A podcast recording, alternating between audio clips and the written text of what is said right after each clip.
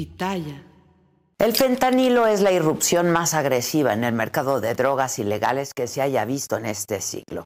Y su entramado pone en jaque a los dos gigantes globales de la economía, Estados Unidos y China, pero deja en medio a nuestro país. Unos ponen los precursores, otros los consumidores, nosotros los muertos. El obsoleto abordaje bélico para enfrentar este tema está hallado en la cara de nuestros gobernantes. Y esto no puede seguir tratándose en clave de guerra. Nos encontramos en una carrera contra el tiempo para evitar dinamitar el futuro. Pensar en cómo llegamos hasta aquí obliga a una mirada global de por lo menos tres factores. El gobierno de China impulsando a principios de siglo su industria farmacéutica. Estados Unidos desde los noventas recetando fármacos derivados de opioides como si fueran aspirinas. Y México penetrado en cada eslabón por la corrupción y la impunidad. Voluntades de autoridades compradas con dinero manchado de sangre, esa es la verdad. La convergencia de estos tres factores y otros, como el tráfico de armas y una presencia feroz de los carteles, mostró un primer síntoma en el 2006. En ese momento hubo una señal que no se dimensionó. La captura del empresario chino Shen Li Yegon en el 2006. Si eres muy joven, seguro no lo recuerdas, pero en esos años, en una mansión aquí en la Ciudad de México, se detuvo a un hombre que se hizo multimillonario con el tráfico de pseudoefedrina desde China y que los carteles mexicanos usaron para elaborar metanfetamina. Aquel episodio avisó de un golpe de timón brutal. Los carteles mexicanos se expandían de manera global y comenzaban a explorar esta senda de las drogas sintéticas. Y luego, luego inició la guerra contra el narco, un intento bélico pero desastroso por resolver el tema. Soldados en las calles, los niños que crecieron en medio de las balas, las fosas que convirtieron a miles de madres en buscadoras, carteles que nacían y luego se disolvían pero nunca, nunca se acababan. Un gran fracaso año con año una derrota. En el 2018, con la llegada de López Obrador al poder, se planteó la idea de que se atenderían las causas, pero a la vez se militarizó todavía más el país. El fracaso de siempre revestido ahora de guinda. Pero entonces llegó la mortífera crisis del fentanilo. Dos carteles, el de Sinaloa y el de Jalisco Nueva Generación, controlan el mercado del fentanilo. Reciben enormes cargamentos de precursores químicos y fentanilo desde China que luego de comprimirse en pastillas se envían a Estados Unidos. Producir una píldora puede costar de 10 a 30 centavos de dólar y puede ser vendida en 3 dólares. Además, su fácil trasiego lo ha inundado todo por su precio, está siendo mezclada con otras drogas mucho más cotizadas, como la cocaína, pero también está siendo buscada por consumidores pobres y cada vez más jóvenes. El informe de la operación Última Milla de la Administración para el Control de Drogas, la DEA, reveló la incautación de casi 44 millones de pastillas de fentanilo en su primer año de operaciones. Los decomisos de polvo y de píldoras píldoras de fentanilo fueron equivalentes a casi 193 millones de dosis. Y señalaron algo que ya era conocido. Las redes sociales se están convirtiendo en un canal muy eficaz para mover la droga. Eso, aunado a las investigaciones en Estados Unidos contra los chapitos, han revelado la magnitud de un mercado de consumo voraz, pero también de la dimensión de los carteles que están traficando fentanilo. En México el tema no ha encendido de verdad las alarmas. El presidente López Obrador insiste en que aquí no se hace fentanilo, pese a que las Fuerzas Armadas han desmantelado laboratorios y que en sus sexenios se han asegurado seis toneladas de fentanilo, lo que supone un aumento de más de mil por ciento con respecto al gobierno anterior. Pero aquí al parecer no pasa nada. Y basta con una campaña contra el consumo y una carta al gobierno chino para pedir que actúen luego de que el viernes se informó que se había incautado fentanilo en un contenedor proveniente de China, que entró por el puerto de Lázaro Cárdenas, que a pesar de estar controlado por la Marina no ha mostrado frenar el flujo de fentanilo. Y mientras aquí México y Estados Unidos están estancados en reuniones, del otro lado del Pacífico el gobierno chino sigue negando que ellos trafiquen fentanilo. Hacen oídos sordos al llamado de regular con más fuerza el mercado de precursores, porque finalmente es el gobierno quien lo impulsa, lo controla y se beneficia de él. Así estamos, en medio de un rompecabezas al que nadie le quiere entrar en serio, de a de veras.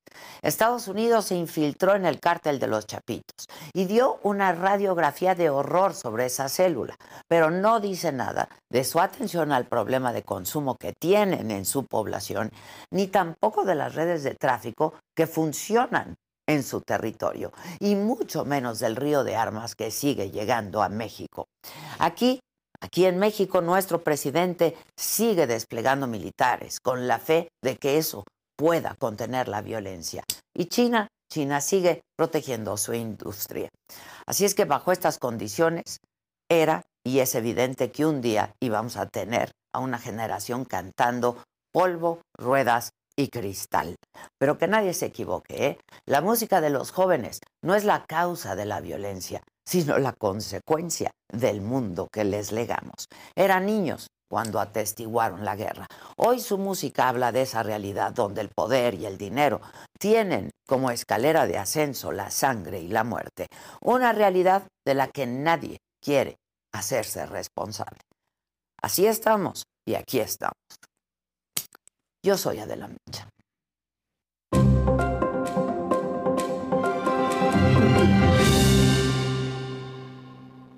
Hola, ¿qué tal? Muy buenos días. Los saludo con muchísimo gusto. Hoy que es lunes, es 8 de mayo, y vamos a hablar de lo siguiente esta mañana.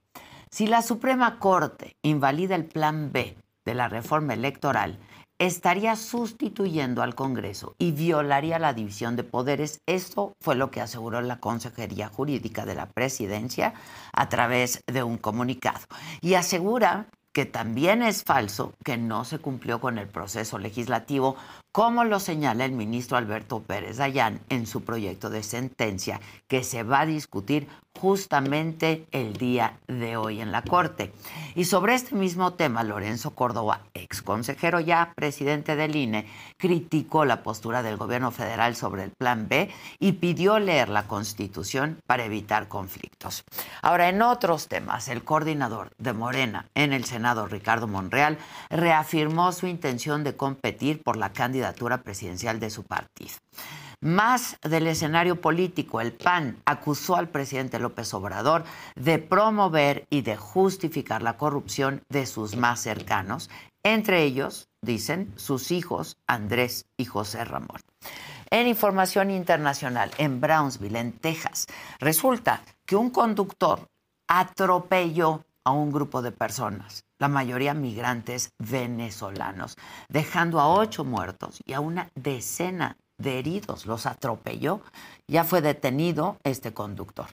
En los otros temas, fin de semana de triunfos para México. El Canelo, el Canelo Álvarez derrotó al británico John Ryder y el Checo Pérez sube al podio en el segundo lugar del Gran Premio de Miami. El sábado coronaron al rey Carlos III en la Gran Bretaña. ¿Y será que Shakira y Talía hagan una colaboración? Vamos a hablar de todo esto en unos minutos más. Así es que no se vayan porque ya comenzamos.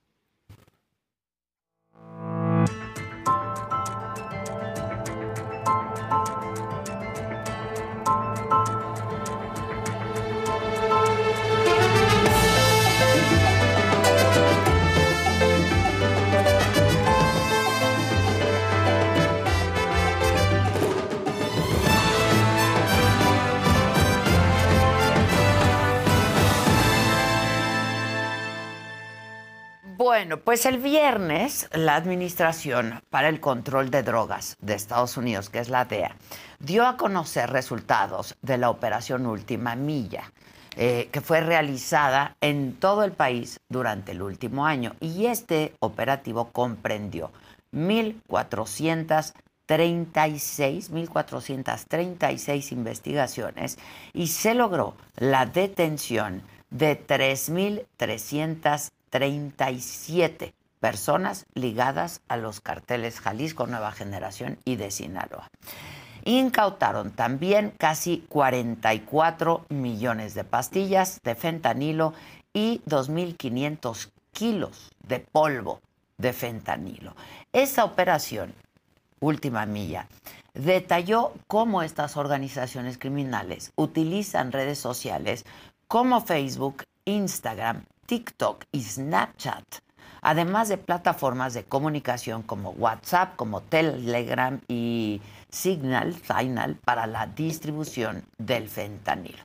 Aquí en México, el presidente López Obrador ha insistido que aquí no se fabrica fentanilo, que el fentanilo viene de China. Pero vamos a hablar más de este tema, pues con un experto, Raúl Benítez Manaut, investigador del Centro de Investigaciones sobre América del Norte de la UNAM. Hacemos contacto contigo, Raúl. ¿Cómo estás? Muy buenos días. Muy buenos días, Adela. Excelente tema con el que abriste tu, noticiero. Este, pues es un tema candentísimo. Sí, sí, sí, sí. Este, a ver, ¿por qué no nos das un panorama en principio de esto que está pasando, no? Este, en donde pues están involucrados, como lo decía, estos dos gigantes, eh, Estados Unidos y China y México también. Mira, Adela, el fentanilo, su comercio pues, es la nueva droga. Es, es una droga que se desprende de, medicinas legales este, para aminorar el dolor para pacientes terminales. Y los expertos señalan bueno, que esa droga es muy importante, muy útil y que no debe ser estigmatizada, lo que debe ser es controlada y que no haya producción ilegal de fentanilo. Ahora, todo esto y las muertes que ha llevado en Estados Unidos, que se calculan eh, anualmente en más de 100, 100, 100 106 mil personas muertas por sobredosis de fentanilo en las calles de Estados Unidos, entre jóvenes y como tú lo señalabas en, en tu programa, los más pobres están muriendo mucho porque es una droga barata.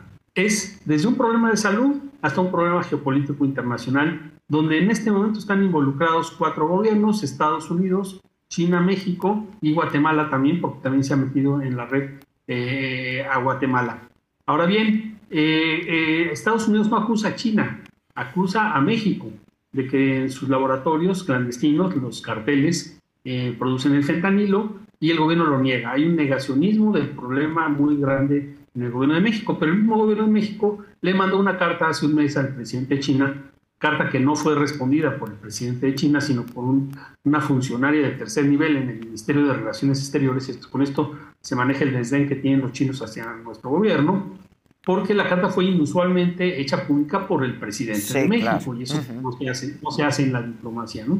Ahora, ¿por qué esta carta? Podemos decir que México era el comunicador con China, porque Estados Unidos y China en este momento tienen muy complicadas sus eh, relaciones diplomáticas. Entonces, Estados Unidos usa México como triangulador para decirle a China, no quiero tu fentanilo, tú estás mandando precursores y los mandas por México. Y aquí viene el gran debate, ¿qué pasa en las aduanas? ¿Qué pasa en los transportes chinos? ¿Qué pasa en las empresas privadas chinas farmacéuticas, eh, químicas que producen esas cosas? También hay empresas gubernamentales chinas se pueden controlar esos contenedores, se puede controlar la frontera. En todo eso, eso hay muchas respuestas negativas, o sea, no se puede controlar la frontera, no se pueden abrir contenedores este, en la mayor parte de los puertos. Este, las empresas tienen muchas formas para burlar a las aduanas, para burlar a los agentes de inteligencia, y esto produce esta epidemia mortal del fentanilo, que además hay una presión muy fuerte hacia el presidente Donald Trump de la extrema derecha estadounidense que quiere declarar este, este crimen, pues, terroristas, a los grupos mexicanos que lo hacen, se identifica el cartel de Sinaloa eh, y, al cartel Jalisco Nueva Generación, y con esto se incrementa el conflicto geopolítico. Ahora, este, este nuevo informe de la, de la DEA, ¿cómo lo ves, Raúl? El informe es muy completo. El informe eh, cuestiona lo que dice el gobierno mexicano, cuando dice que la DEA no hace nada, que Estados Unidos no hace nada, que nunca castigan a nadie en Estados Unidos. Pues bueno, es una operación, la operación Una Milla es una operación que tardó un año y fueron capturando de los dos carteles pues eh, una cantidad increíble de personas, 3.337 arrestados.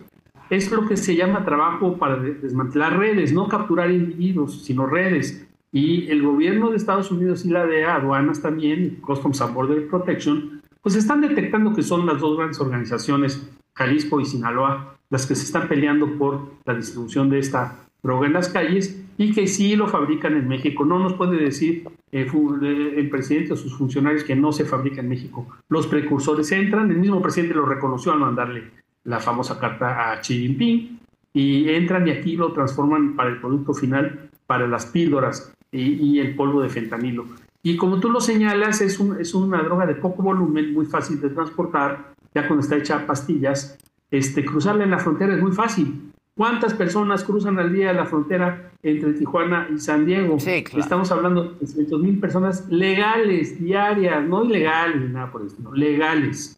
Y, se meten en una bolsita de fentanilo en el pantalón y la venden al otro lado, le dan a un chico 100, 200, 300 dólares por el favorcito, ese muchacho entra y sale todos los días porque va a estudiar o porque va a trabajar. Y esas píldoras es muy difícil de ser detectadas por perros huele drogas y por las aduanas.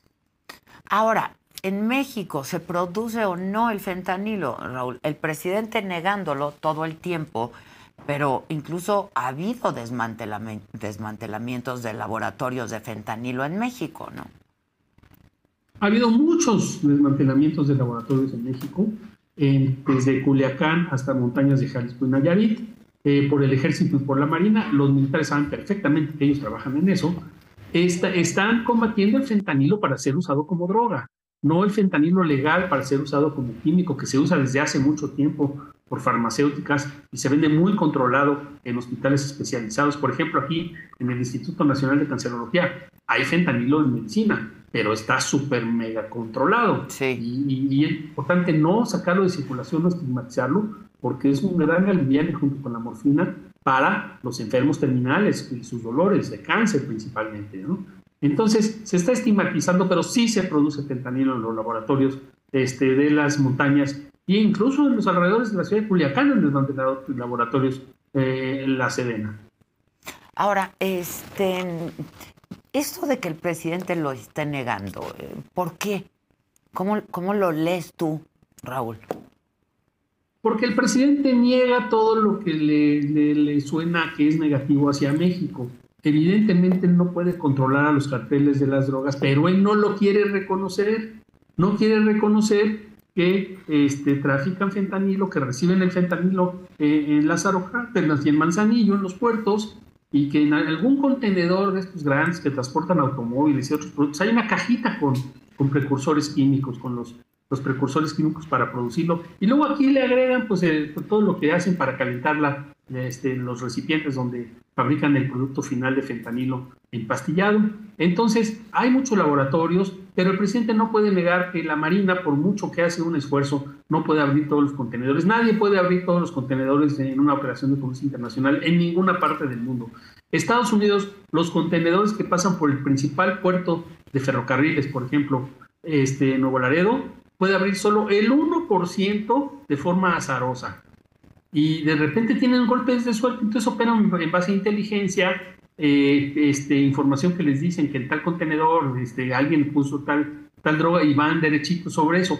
Pero así al azar es imposible. La Secretaría de Marina no es abre contenedores, es eh, estar trabajando, ayudando a, este, aduanas de la Secretaría de Hacienda, pero no pueden hacer todo eso. Porque si tú detienes el comercio, se genera un caos económico, se rompen las cadenas de comercio y producción, lo que se llama en inglés supply chains, para que funcione la economía de un país. No se puede. Entonces tiene que ser con operaciones de inteligencia. Ahora, los chinos, pues se ve que no tienen mucha cooperación en inteligencia con México, porque México está casi rogando a China, infórmame.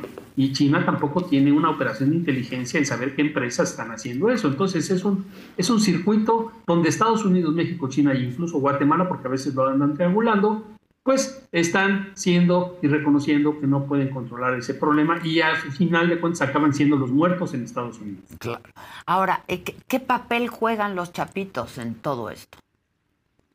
Los chapitos, pues parece ser que son los que ha identificado la DEA, esa agencia tan estigmatizada por el gobierno de México, fundada en 1973, y que fue la que persiguió al primer gran narco mexicano que manejaba el cartel de Guadalajara, Caro Quintero, esa agencia que dice que interviene por todo México, que seguramente lo hace y no va a dejar de hacerlo, porque tiene muchas formas de, registrar agentes, de actuar y todo eso para tener éxito en sus operaciones. Esa agencia detecta que eh, los chapitos, o sea, la fracción del cártel de Sinaloa dedicada al fentanilo, pues eh, este nuevo negocio lo están haciendo los hijos del Chapo Guzmán. Este, pues ya sabemos que el Chapo Guzmán era muy prolífico, eh, tenía muchos hijos y entonces, pues con esto, sus hijos este, están estigmatizados por la DEA y están detectados como responsables. En el cártel de Jalisco no ponen nombres, pero pues todos sabemos que Nemesio Ceguera, que es el jefe del cártel, no ha sido capturado y este negocio es un buen negocio y también se ha identificado a ellos como responsables.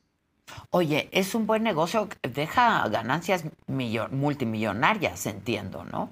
El fentanil. Sí, las pastillas son muy baratas, en Estados Unidos están entre 5 y 10 dólares y con los costos que tiene las cosas en Estados Unidos, es lo mismo que cuesta una Coca-Cola. Exacto. Entonces, este, yo tengo un amigo que vive en Washington, que tiene un hijo de 14 años, que me mandó un correo hace como dos meses diciendo que un compañerito de su hijo se había muerto, un niño de 14 años se había muerto por fentanilo, en una escuela de las afueras de la ciudad de Washington, y que estaban en la escuela todos asustadísimos por si el niño había, eh, ese niño muerto había hecho pues, una especie de red de, consumidores entre sus compañeritos. Entonces está, está expandiéndose por lo barato. Si tú le das 10 dólares a, tu hijo para que compre un sándwich, una Coca-Cola, este, pues a lo mejor gasta 5 en una Coca-Cola y se gasta otros 5 dólares y le dan una pastilla de fentanilo a los traficantes. Es muy barato, a diferencia de la, de la cocaína o de la heroína, que es droga cara para consumidores con poder adquisitivo.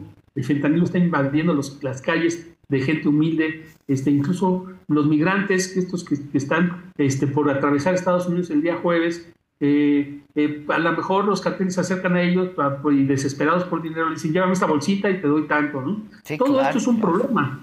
Todo esto es un problema que no pueden controlar los gobiernos, están muy incapacitados, aunque la DEA hace sus esfuerzos. Una operación de esta, de esta naturaleza no la conocemos en México si no la conocemos. Bueno, si empezamos por negar el problema, pues no tendremos nunca este tipo de operaciones, ¿no? Exactamente. Oye, Raúl, a ver, lo que sí no se hace en México, no se fabrican los precursores del fentanilo, ¿es correcto? Es correcto que no se fabrican los precursores, pero se pueden fabricar fácilmente. Es lo que te iba a preguntar. ¿Ves que, ¿ves, ¿Ves que puedan comenzar a fabricarlos o no les interesa eso? Si se rompe el comercio de fentanilo con China, vamos a suponer un escenario ideal, que los chinos dicen, lo voy a controlar, y lo controlan. Vamos a suponer este escenario. Pues le van a buscar los carteles este, farmacéuticas, que se los fabriquen en farmacéuticas o guatemaltecas en Centroamérica. Uno cree que Centroamérica es un lugar súper pobre, sin industria. No es cierto. El Guatemala y El Salvador tienen una industria farmacéutica fuertísima.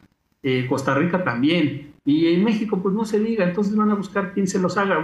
Diez farmacéuticas te dirán que no, porque no quieren violar la ley, pero habrá una con problemas económicos que dice, bueno, pues yo te lo hago. Entonces, no van a resolver el problema, pueden evitar cortar la, transmisión del fentanilo de China, pero estos carteles son muy poderosos y buscan siempre cómo arreglárselas para tener este, este negocio funcionando. Eh, desgraciadamente, como dicen los químicos, el fentanilo es muy fácil de producir. Conociendo la fórmula es muy fácil de producir. Bueno, pero aparte, como tú decías, no hay que estigmatizarlo porque se requiere de manera terapéutica, medicinal. El fentanilo químico, este, medicinal, sí, se fabrica, igual que la morfina, y la tienen controladísima y la usan mucho en los hospitales donde atienden pacientes con cáncer. El IMSS lo, la usa, salud en cancerología, la usa, lo usan. Este, el otro día yo estaba eh, escuchando en una entrevista de televisión a, una experta de, de del Politécnico, una química este, experta, y decía eh, con mucha razón, dice, es que no se puede estigmatizar, es una droga necesaria, no hay otra que sustituya el trabajo que hace con los pacientes que están en situaciones muy difíciles con dolores tremendos. Entonces, eso se hace y además se usa desde hace 20, 30 años. Esto decía esta científica, esta doctora, ¿no? Este, ahora, ¿qué se puede hacer para lograr la cooperación? ¿Hay manera o simplemente no se va a poder? Pues no negar el problema y aumentar las capacidades de, la Fiscalía Mexicana, de las policías, de, los servicios de inteligencia, no negar el problema. Y andar dejando de hablar mal de la DEA y dice, pues, si, si la DEA no va a desaparecer porque dice el gobierno de México, pues ponte a trabajar con ella en lo que valga la pena. No, no estamos diciendo que les abran la, le pongan el mantel con, con, vajillas caras, no. Eh, habrá cosas que lo hace bien, habrá cosas que los hace mal. La DEA tiene agentes encubiertos, tiene agentes registrados, e, es, una agencia tremenda, tiene una gigantesca cantidad de oficinas por todo el mundo. Entonces, eh, negar que existe, negar que va a trabajar en México es una tontería. Eh, trabaja y trabajará aunque le caiga mal al presidente. La DEA le cae muy mal a la Secretaría de la Defensa Nacional, no quieren trabajar con ella, pero existe la DEA y si no quiere trabajar con la Secretaría de la Defensa, lo hará la Fiscalía, lo hará la Marina, lo hará el CNI. Entonces, eh, lo mejor para esto es cooperar porque es un problema muy grave. Y entonces en Estados Unidos a cada rato, si no se ayuda a esto, van a venir congresistas de ultraderecha de Estados Unidos que solo les gustan las armas y decir, este, hay que invadir México, hay que este, combatir a los mexicanos que no quieren cooperar y entonces vienen problemas mayores en la diplomacia mexicana. Estos congresistas que dicen que hay que eh, declarar a los carteles mexicanos como terroristas, pues ahorita están paralizados y no tienen mucho eco en el Congreso, pero pueden crecer. Donald Trump está en una campaña tremenda hablando de todo eso. Acaba de salir un video de Donald Trump del virus, hablando del virus de los migrantes que está destruyendo la sociedad norteamericana, porque entre otras cosas transportan drogas. Entonces, es, una problema, es un problema geopolítico, político electoral, internacional. China está de por medio, Estados Unidos está de por medio, México está de por medio, pero lo que no se puede hacer es andar negando las cosas. En la Marina y en la Sedena perfectamente saben que estos dichos de que no, no, se produce fentanilo no son ciertos, que es propaganda política. Ellos lo saben bien, son los que trabajan en el campo con esto, ¿no? Este, ahora, ¿por qué, ¿por qué no se hizo nada durante años, eh, en Raúl? Eh, tenemos años oyendo que pues esto había dado un viraje, ¿no? Hacia todas las drogas sintéticas.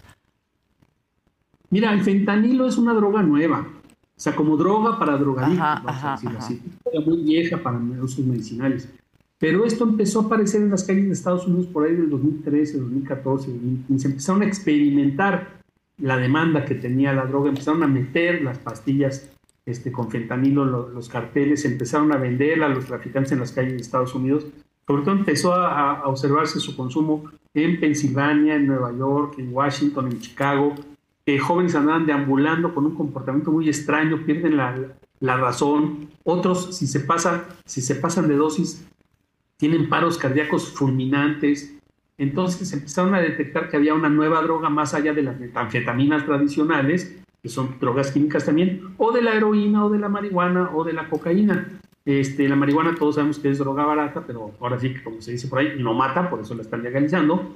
Pero el fentanilo es barato y sí mata a diferencia de la cocaína, que bien dosificada por los consumidores, además es carísima, pues este, eh, la compra de gente con mucho poder adquisitivo, e igual la heroína, la que viene del estado de Guerrero, la que provocó eh, la muerte de los 43 estudiantes, desafortunadamente en 2014, pues eso era tráfico de, heroína. Entonces aquí estamos ante un fenómeno nuevo que ha este, cobrado muchas vidas y que es el principal causante de muertes en Estados Unidos. Estados Unidos está acostumbrado a tratar con otras drogas y, lo trata como un problema de salud. Este es ya un problema de social donde hay muertos. Entonces, por eso la alarma que tienen y por eso encienden los discursos intervencionistas, militaristas y le echan la culpa al intermediario que es México. Ya hay gentes de la política estadounidense que están diciendo México no tiene la culpa. Eh, por ejemplo, la ex embajadora de, Estados Unidos en México, Roberta Jacobson, que escribe artículos muy interesantes de vez en cuando, ella dice, no tiene la culpa México. Bueno, ahora ella ya no es funcionaria del gobierno de Estados Unidos, y, pero hace artículos interesantes diciendo, no le echemos la culpa, no inventemos culpables de esto. Todos y nadie tienen la culpa, pero todos tienen su parte de responsabilidad. Este, ahora hablabas de, de, esto que te contaba un amigo tuyo, de su hijo, un jovencito, 14 años, me decías, ¿no? Este, y lo que es cierto es que está llegando a los niños, a los jóvenes, adolescentes, etcétera, ¿no? El fentanilo. Eh, a tal grado que pues hay expresiones ya también musicales sobre esto, ¿no? Que son los famosos corridos tumbados. ¿Qué piensas de esto tú, Raúl? Porque la culpa no, lo, no la tienen los, los jóvenes cantantes o etcétera. Mira, los jóvenes estadounidenses son muy echados para adelante, son muy como audaces, quieren probar siempre experimentos nuevos, les gusta experimentar con música nueva, con cosas nuevas y con drogas nuevas. Entonces, este, son muy echados para adelante. Las, familias este, estadounidenses no, son, no tienen el concepto tan cerrado, tan unificado de la familia mexicana con valores religiosos y todo eso. En Estados Unidos eso es raro verlo y los papás trabajan y, cuando eres una familia humilde, en Estados Unidos es increíble cómo trabajan los migrantes o los que ya son residentes, pero que tiene, la mamá trabaja, tiene tres trabajos, el papá dos, salen desde las seis de la mañana, no pueden cuidar a su hijo, van a la estos hacen lo que pueden o lo poco que pueden y a mí me da mucha tristeza que, que te platican anécdotas esas que los maestros no saben qué hacer con muchachos que llegan totalmente... Sí. ¿Qué se cortó?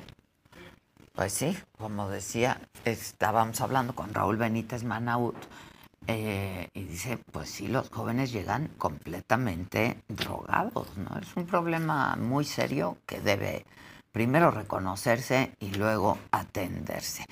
Este, le, le, agradecen de mi parte a Raúl, por favor. Este es un experto en estos temas, investigador, en fin, eh, y tiene que haber un reconocimiento de esta problemática. Y ahora, pues con todo el proceso electoral, tanto en México como en Estados Unidos, pues este tema tiene que ver y tiene, tiene su impacto y entonces pues todo el mundo eh, niega su, su aportación y su contribución a este problema tan, tan serio que se está viviendo. En contraste, aquí en la mesa nos quedamos con ganas de ir a la feria de Aguascalientes. ¿Así lo tienes? Ah, buenísimo. Raúl. Sí, adelante. Ah, ya estamos, ya estamos. Creo que... Sí, no te preocupes. Estás por teléfono ahora, ¿no? O, seguimos por Zoom. Ah, seguimos por, seguimos por Zoom. Este, no, no te preocupes. Eh, quería agradecerte y además comentar que el proceso electoral, tanto en México como en Estados Unidos, pues sí eh, es una consideración sobre el tema, ¿no? Mira, los procesos electorales desafortunadamente en México y Estados Unidos están cobrando visos inesperados en la política antes. Este, se vienen posturas nacionalistas fuertes. Eh, Trump tiene una postura ultranacionalista que seguramente va a atacar otra vez a México. Y, en, México pues, los partidos políticos tienen que estar a la defensiva y van a desarrollar el mismo tipo de discursos sobre Estados Unidos. Acuérdate que las campañas electorales son campañas donde se afianza lo nacional y en México pues tenemos nacionalismos fuertes en todos los partidos políticos y se viene el año 24 muy duro en, en discursos antimexicanos y en México muy duro en discursos antiestadounidenses y eso no ayuda a la cooperación. Tenemos que tener las puertas abiertas para cooperar y trascender lo, político, lo transpolítico para lo técnico.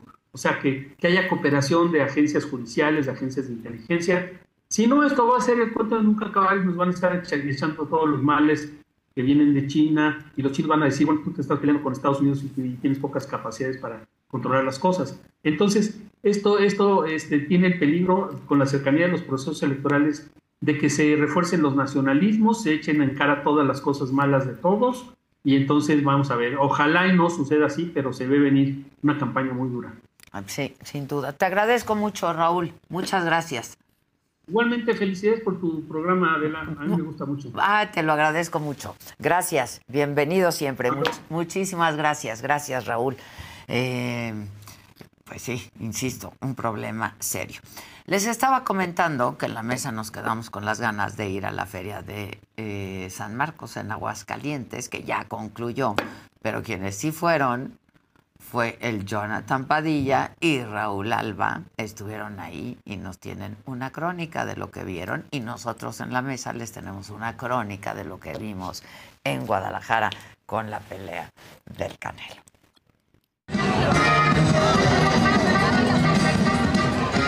Amigos de Saga, vean nada más a dónde nos venimos a meter el día de hoy. Andamos en tierras hidrocálidas, nada más y nada menos que en Aguascalientes.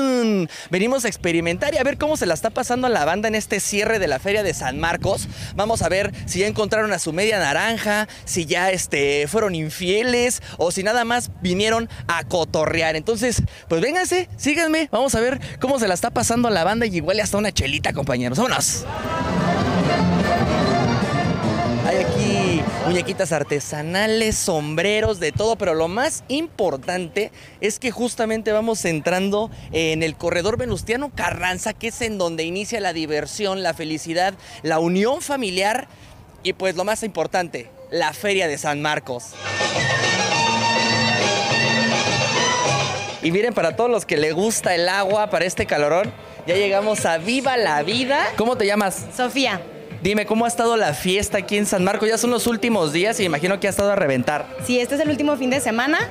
El fin pasado fue puente, fue el primero de mayo, entonces estaban pasando aquí familias de muchas partes de la República. ¿Qué es lo que vas a hacer hoy? ¿Qué te pidieron? Me pidieron una gringa. A ver, ¿y la vas a hacer? Sí, la voy a preparar. Princesa, princesa, me tranquilizas, me besas porque me pisas, me has hecho trizas, son muchos años. ¿Te veniste de soltero o te veniste acompañado? Me vine de soltero. ¿Y sabías que San Marcos es categorizada también porque soltereada y demás? Sí, ya sé que aquí todo el mundo nace en febrero, marzo. ¿Cómo se llaman? Es mezcal de frutos rojos de la segunda ronda. ¿Tú, amigo, qué estás tomando? Una pitufina. ¿Y eso tiene alcohol? Obvio. una eyaculada. ¿Una eyaculada? ¿Cómo es eso, amigo? ¿Cómo es eso? ¿Cómo es eso? Dile. Les ponen. La eyaculada, la buena. Ah, es- leche condensada, lechera, este, leche, Baileys y hielos y Yakult. ¿Qué se está tomando, señor?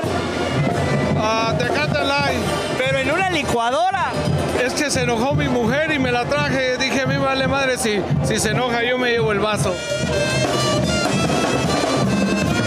Bueno, los fans, sí, es para Adela Micha. ¿De dónde vienen ustedes? De la ciudad ¿De cuál ciudad? ¿Ciudad Obregón? ¿Ciudad México, Victoria? de México. Ciudad de México. Aquí muy contentos con todo el chirip, todo buena vibra. Aquí somos los más niños de la más ciudad universitaria. ¡Eh, cabrón! ¿Qué estás estudiando? Arquitectura. ¿Y qué tal estás construyendo esta peda hoy? Ujujuy, ujujuy. ¿Qué has tomado, carnal? No, nada, bro. Nada. Es el estado natural. Papaya de Celaya. A huevo, papaya de cajeta, Celaya la y la cajeta. Puro pinche cabrón, cabrón. ¿Cómo estamos? Bien a gusto. Vale la, vale, la feria, vale, vale la pena el viaje, eh, vale la pena. Las mejores más hermosas del mundo están aquí en la feria de Aguascalientes, cabrón. te gustó el chavo que está allá, güey. Bueno, también los cabrones. Avienten un ¡Viva Aguascalientes! ¡Viva Aguascalientes tú! A ver, venga, tú estés solo. ¡Viva Aguascalientes tú! ¡Ájale, ahí está, ahí está. Ahí está el cacameana. Porque tenían muchas ganas, de la, ya que pasó la pandemia, de venirse a divertir y de conocer esta verbena hermosa que está cumpliendo 195 años cuando empezó por primera vez.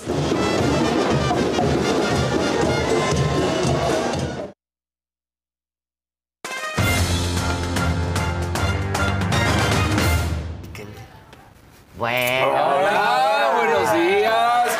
inicio de semana. Pongan su like. desveladitos. Desveladitos, cansaditos. Pero muy contentos. Muy contentos. La verdad. Eh, redondo para Jalisco. Sí, Y, y digo, para México también, ¿no? Pero, pero, Jalisco. sobre todo para Yo les he Jalisco. dicho que Jalisco está con todo. Nos hubiera gustado el uno en el checo. Sí. Porque fue bien toda la carrera Fue y luego bien. el otro. Sí, o sea, ahí, van a. Si digo aquí algo bueno de Verstappen, van a decir, ah, pero. Lo fue van a una, decir, Daniel. Fue una gran carrera, por supuesto, de Checo, pero fue mejor carrera de, de Verstappen al Pues final, sí, ¿no? Porque pues además pues, viene desde la modo. 9, eh, recupera los lugares, termina en la primera plaza. Hay un momento impresionante de la carrera a, a 10 vueltas cuando ves la telemetría, cómo funciona, que Verstappen le pregunta a Chris Horner, ¿cuánto estoy del checo? Y en pocas palabras le dice, menos 1.7. Y eso se refería a que si entraba a pits en ese momento, iba a salir justo a esa distancia de checo. Sale a 1.6. No. Entra Pitts, sale, sale 1.6, trae llantas nuevas. Obviamente el agarre va a ser mucho mejor y con eso termina rebasando a Checo. Que además mostró tanta categoría y caballerosidad eh, Checo porque cuando se están peleando hay un, una- un pleitito, digamos, entre ellos dos para rebasarlo. Checo lo hace limpio. Nunca la avienta el coche para un golpe o algo así. Se da cuenta que ya va a ser superado y hasta dice, pasa. No, no hay, no vamos a causar problema. Ay, el Sí, checo pues es lo sí. máximo. Muy caballeroso. Muy. En cambio, el O sea, otro ¿sabe? que le paga Sí. a Daniel. Pero el otro Pero corrió. es insoportable el otro, la Eh, verdad. pero corrió Digo, no espectacular. sabemos, Y su pero- familia. Sí, su familia. Corrió espectacular, la verdad. Sí. Sí. Los dos lo hicieron muy bien y fue mejor la estrategia de Verstappen. Eso sí, porque salió con las llantas duras y las utilizó hasta el fondo y Checo tuvo que cambiar de llantas. Y entonces, pues ahí fueron algunos detallitos. ¿Por qué te parece? Digo, ya me arranqué con toda la Fórmula el 1 si nos vamos con, la, con lo que pasó realmente el sábado, el Oye, Canelo. qué espectáculos Qué se aventaron, ¿eh? espectáculo. Se veía increíble. No, no, no, no, no. Yo estaba Los impresionado. mariachis, todo, Los una cosa brutal, este, impresionante, ¿no? Pepe Vega, que es un... Ah, el que Sí, cantó, el que increíble. cantó, lo hizo muy bien. Sí. El himno nacional. Nadie se este, equivocó en el- Estaba toda la plana mayor. Toda. Celebridades. Empezó este, súper temprano, o sea, súper en punto, ¿no? Sí, sí. Que la gente me empezó a decir, ¿cómo se te ocurrió decir? A ver. Porque yo dijiste lo- que a las 11, ¿no? Ajá, porque yo, Yo les pasé había ese dicho. mensaje, es que.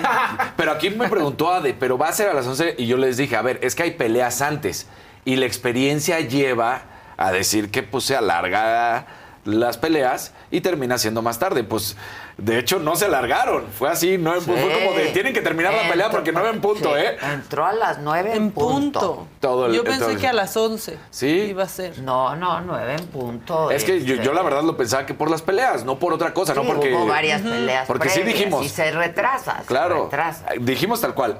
La pelea está para las 9 de la noche. Exacto. Pero seguramente Todo se alargará. depende. ¿Y cuál? No se alargó nada, Nada, nada. nada. Pero bueno, Se vamos con todo la, lo que se- la pelea de, del Canelo. del Canelo. Sí. Él solito, ¿eh? Y lo dijimos. Y sí le terminó costando. Porque el Canelo, de Yo hecho. ya lo vi en un momento ya desesperado. En los primeros tres rounds casi lo acaba. En el tercer ¿Cuál? round ya el, el- Yo dije, el gorila ya- ya, ya no va a dar. Ryder ya no daba y entonces yo creo que ahí fue donde dijo Canelo, no, no la puedo terminar en este round, Sí. deja, vamos a Pero hacerlo un el poquito. 12. Y de repente se a le mí salió me sorprendió mucho Ryder, Ryder, sí. también, ¿eh? Lo salvó la campana, también hay que decirlo, en la octava. Sí, lo que lo tumba la campana, y lo salva la campana. Pero se para, ¿eh? Sí, sí, Sí sí. se para. En el quinto es donde. O sea, no. lo tiró dos veces y Dos las veces. dos. Pero tú hiciste una gran crónica. Y ahí estamos con todo lo que pasó. Venga. Oigan.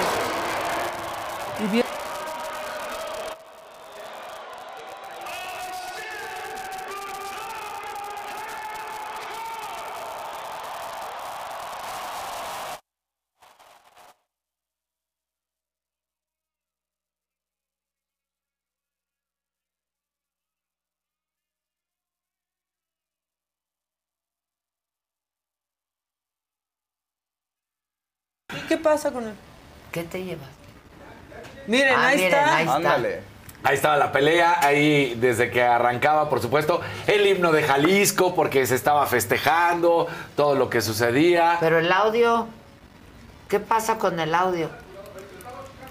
Ah. Mira, ahí está la primera vez que lo tumba. ¡Pum! Ese era en el quinto.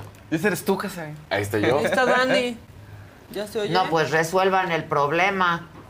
Mejor regresa con nosotros. Ok, entonces regresamos a la Fórmula luego 1. la ¿Qué les nota. parece? Vamos con la Fórmula Sí. 1. Increíble se veía el acro. Sí.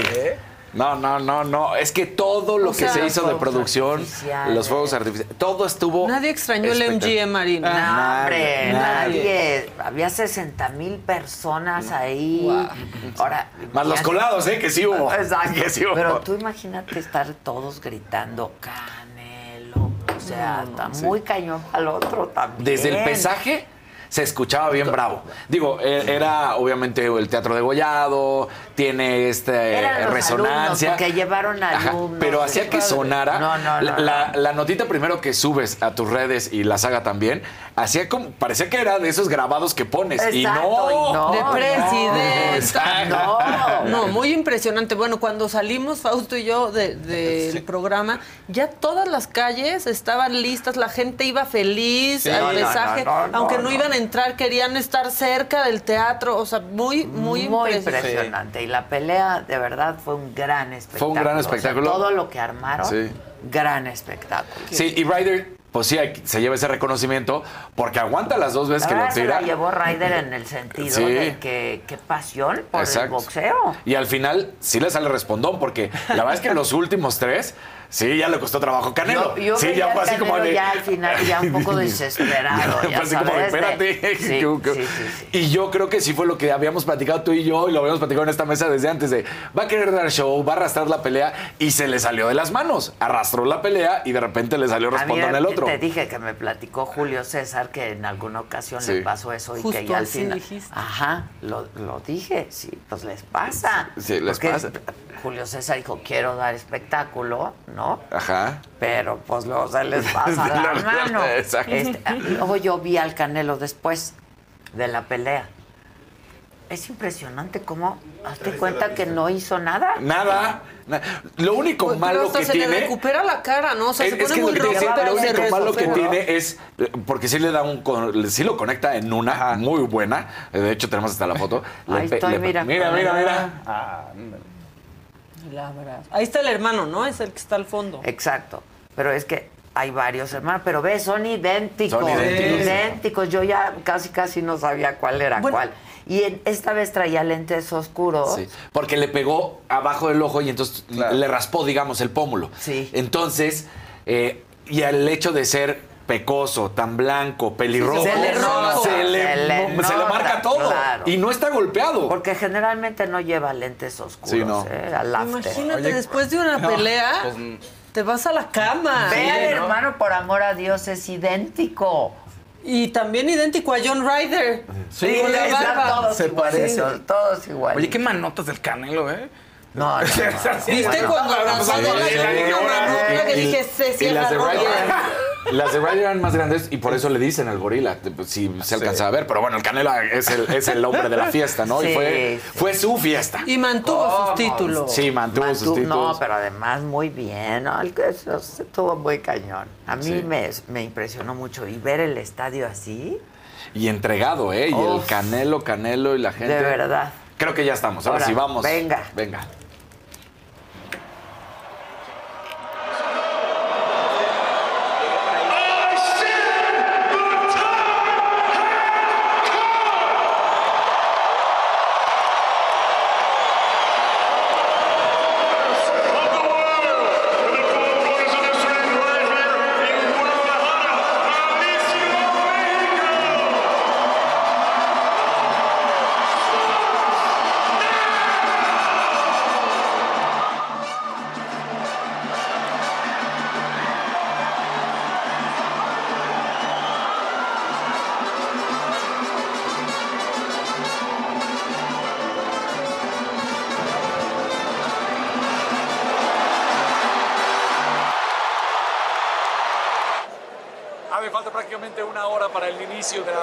que está pactada a las 9 de la noche. Y bueno, pues el Canelo Álvarez sin duda alguna ya tiene este estadio prácticamente a su capacidad, el 100% estará cuando ya por fin se presente en el ring. Momentáneamente vemos las peleas que se están dando estaremos para traer toda la información de lo que está sucediendo.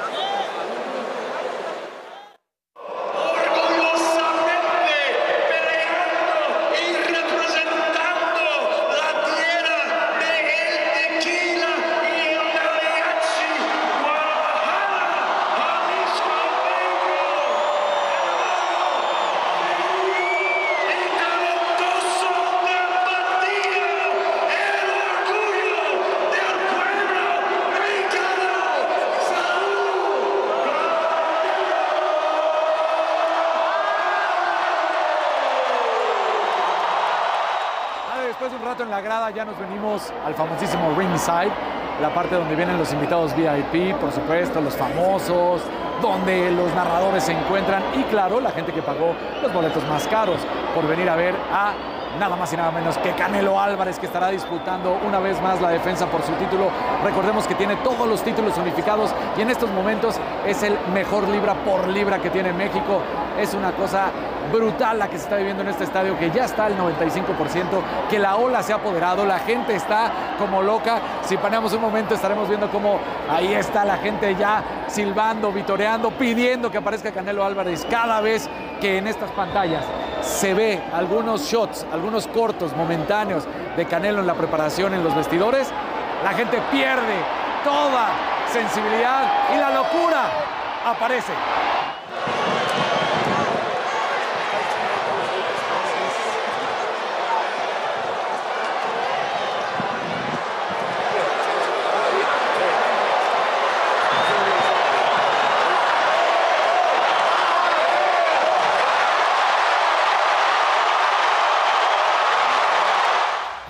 Adela, tenemos una mega fan de la saga, Elena Tamayo, y por supuesto quiere invertir papeles. Ella me quiere entrevistar a mí para esta pelea.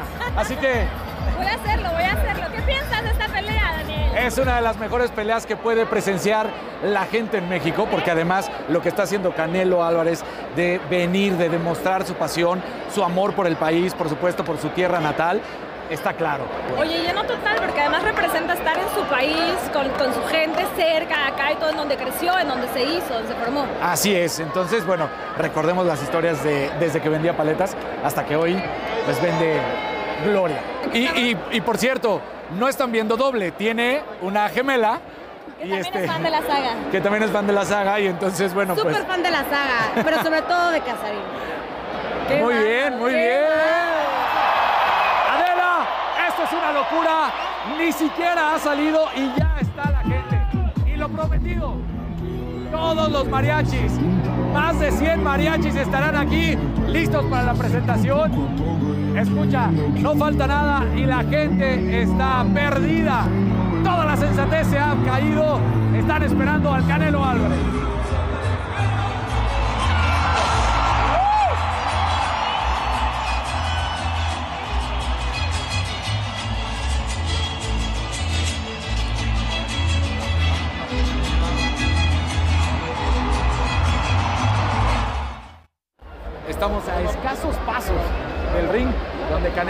Seguramente se alzará victorioso.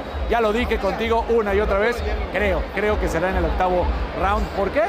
Pues simplemente porque le quiere dar fiesta a la gente y va pues a acarrear un poco con, con- con la pelea, dando show. Ya lo hemos platicado tú y yo.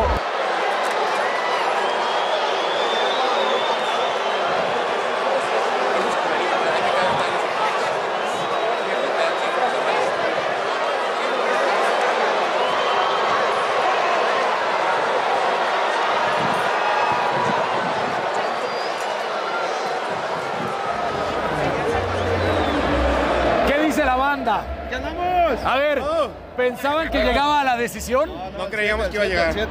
En el 7. En el 9. En el 9. 9, 9.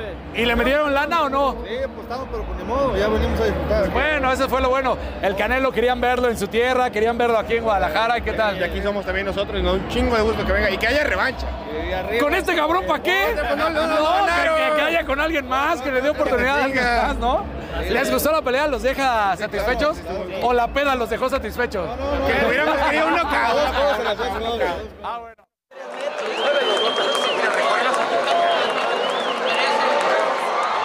Pues no fue ni en el octavo ni en el noveno, nos fuimos hasta la decisión, donde el Canelo no tuvo problema, pero pues sí, la gente fue feliz al final del día. Te lo dije, a alargar la pelea, se le complicó, sí se le complicó, pero la campana salvó en una ocasión a Ryder y más adelante la pelea la llevó, simplemente fue un crucero para el Canelo Álvarez. El costado de Ryder estaba completamente lastimado de cuántas veces le golpeó Canelo Álvarez. A partir de ahí, la pelea fue para el mexicano. Simplemente disfrutó cómo lo vitoreaban, cómo la gente estaba entregada al mexicano, que es hoy por hoy el mejor libra por libra. Consigue defender todos los títulos unificados. Y aquí estamos disfrutando lo último, la salida, el ring vacío. Bueno, ya sigue la siguiente pelea, claramente, pero el Canelo es el campeón indiscutible, el mejor. Una locura. La verdad, Ahí una está. locura. Y Y- y estaba se- lleno de celebridades, sí. de verdad. Pues los amigos del Canelo. Yo en el after me encontré a Diego Boneta con Sí. su novia, con Renata, este, bueno, Alejandro Toda la Fernández, celebridad estaba ahí. Sí, mucha gente. Y toda Estaban la los familia del tiburones. Canelo, estaban los tiburones, vi a Carlos Bremer. estaba este, todo, todo ahí. Sí, sí. Sí, sí, sí. estuvo- Alefer, ¿dónde lo viste? Porque vi en Instagram. Es que Alefer yo lo vi desde un día antes. Ah. Este, estuvimos juntos con Carla, su novia, que es una chava increíble, tipas jovencita, linda, guapa, a toda madre.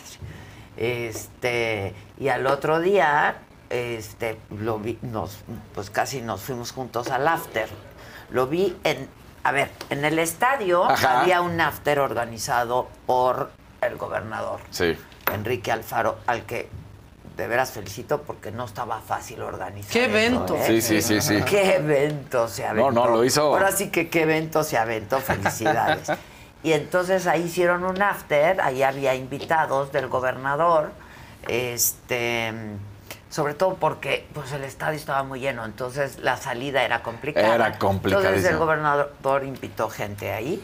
Este, y ahí vi a Alejandro, ya de ahí nos fuimos al after del Canelo. Este, ¿no? Claro. Y, y sí, o sea, en el after del gobernador había más gente de la política y, ¿no? Había muchos senadores. Había Claudia. ¿La Luis buena? Macié. Claudia, la buena, la buena. Andaba por ahí con su novio. Este. Su relación estable lleva mucho Lleva tiempo. mucho tiempo con su relación, Sí, esta relación sentimental. Sentimental. estable. Ajá. Nos tocó en la misma fila, de hecho, para ver la pelea. Y este, ya en el after del Canelo, pues ya sus cuates, ya sabes. Sí, ya este, la, ¿no? la- sí. Exacto. Nosotros mientras grabamos, la gente nos decía, eh, personas, por qué ¿Cuánto razón no lo sé. No, no, no, no, pero lo decían por la razón que sea, ¿no? Pero cuando platicábamos con ellos decían, es que yo no puedo ir a Estados Unidos a verlo. ¿No? Este, ya sea por visa o ya sea Ah, porque no tengo claro. pasaporte o ya sea. Fue por un regalo. Yo no sé por qué no pueden sí, ir, para pero. los mexicanos. Exacto. Y entonces el decían, ya regalo lo vi para el aquí. Canelo. Y el o sea, es que regalo para el imagínate ver es un homenaje. Claro, eso, sí, ¿no? claro. Digo, eh, y él jaló, o sea, como nos dijo el jaló. gobernador, que le dijo, yo jalo. Sí. Y, y hay, una- hay solo una, bueno. una cosa que me parece y no estoy de acuerdo con el, eh, con el gobernador. ¿Qué? Que dice, cuando hace la presentación, de- que es el mejor boxeador de de- todos los tiempos de la historia de, de México. México. Y para mí, el Canelo sí es top 5 hoy por hoy, sin duda alguna. duda. Es que ese es el debate Pero Julio César. Sí, y pero es que, Julio César es Julio César, es el César del No se boxeo. para pierdan mí. una entrevista, vamos a empezar un nuevo programa. Ya ven que aquí mi Dani empezó con el Jerry un nuevo programa todos los miércoles a las 5 de la tarde de deportes. Este, y nosotros estamos el día 16, ¿verdad? El 16 estrenamos solo con Adela. Se llama. La semana que entra. ¿Ya? ¿Ya? Sí, ya. Ya. Próximo martes. Próximo martes, que se acaba, eh, es que el lunes se acaba Mercurio Retrógrado, retrógrado. ya, Sí, ya. y entonces Gisela me dijo, Mejor. espérate, espérate, espérate. Sí, es muy fuerte el Eh, Mercurio sí, sí, retrógrado. muy fuerte. Entonces estrenamos el 16, una gran entrevista, va a ser una serie de entrevistas que les vamos a ir presentando. Una de ellas es justamente con Julio César Chávez. Es una gran conversación. Sí. Gran. Digo, yo he tenido la oportunidad y el gusto de ser cercana a Julio César, es mi cuate, es mi amigo, lo adoro.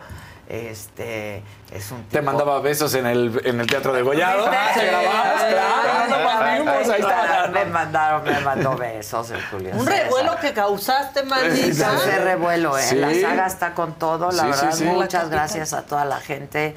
Este. De otros lugares donde trabajo decían, ahí viene Adela, tomen Adela, ahí viene tu jefa. Y yo, pues, ¿qué les Pues digo? sí. Y luego, luego mi jefa se paraba a saludarme y entonces decían, ay, yo, ¿para qué Ah, sí trabajas ahí, Casarín. Por eso después dos chicas ahí, "Ay, te vamos a entrevistar y Casarín. Sí, vénganse, ¿no? Con unas gemelas de la pelea.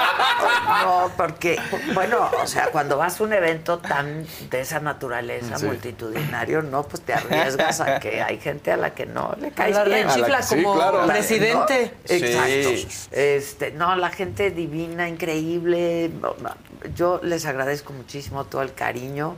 Este, y pues todas las palabras tan lindas que me decían ahí en Guadalajara, a donde iba, ¿eh? A donde iba.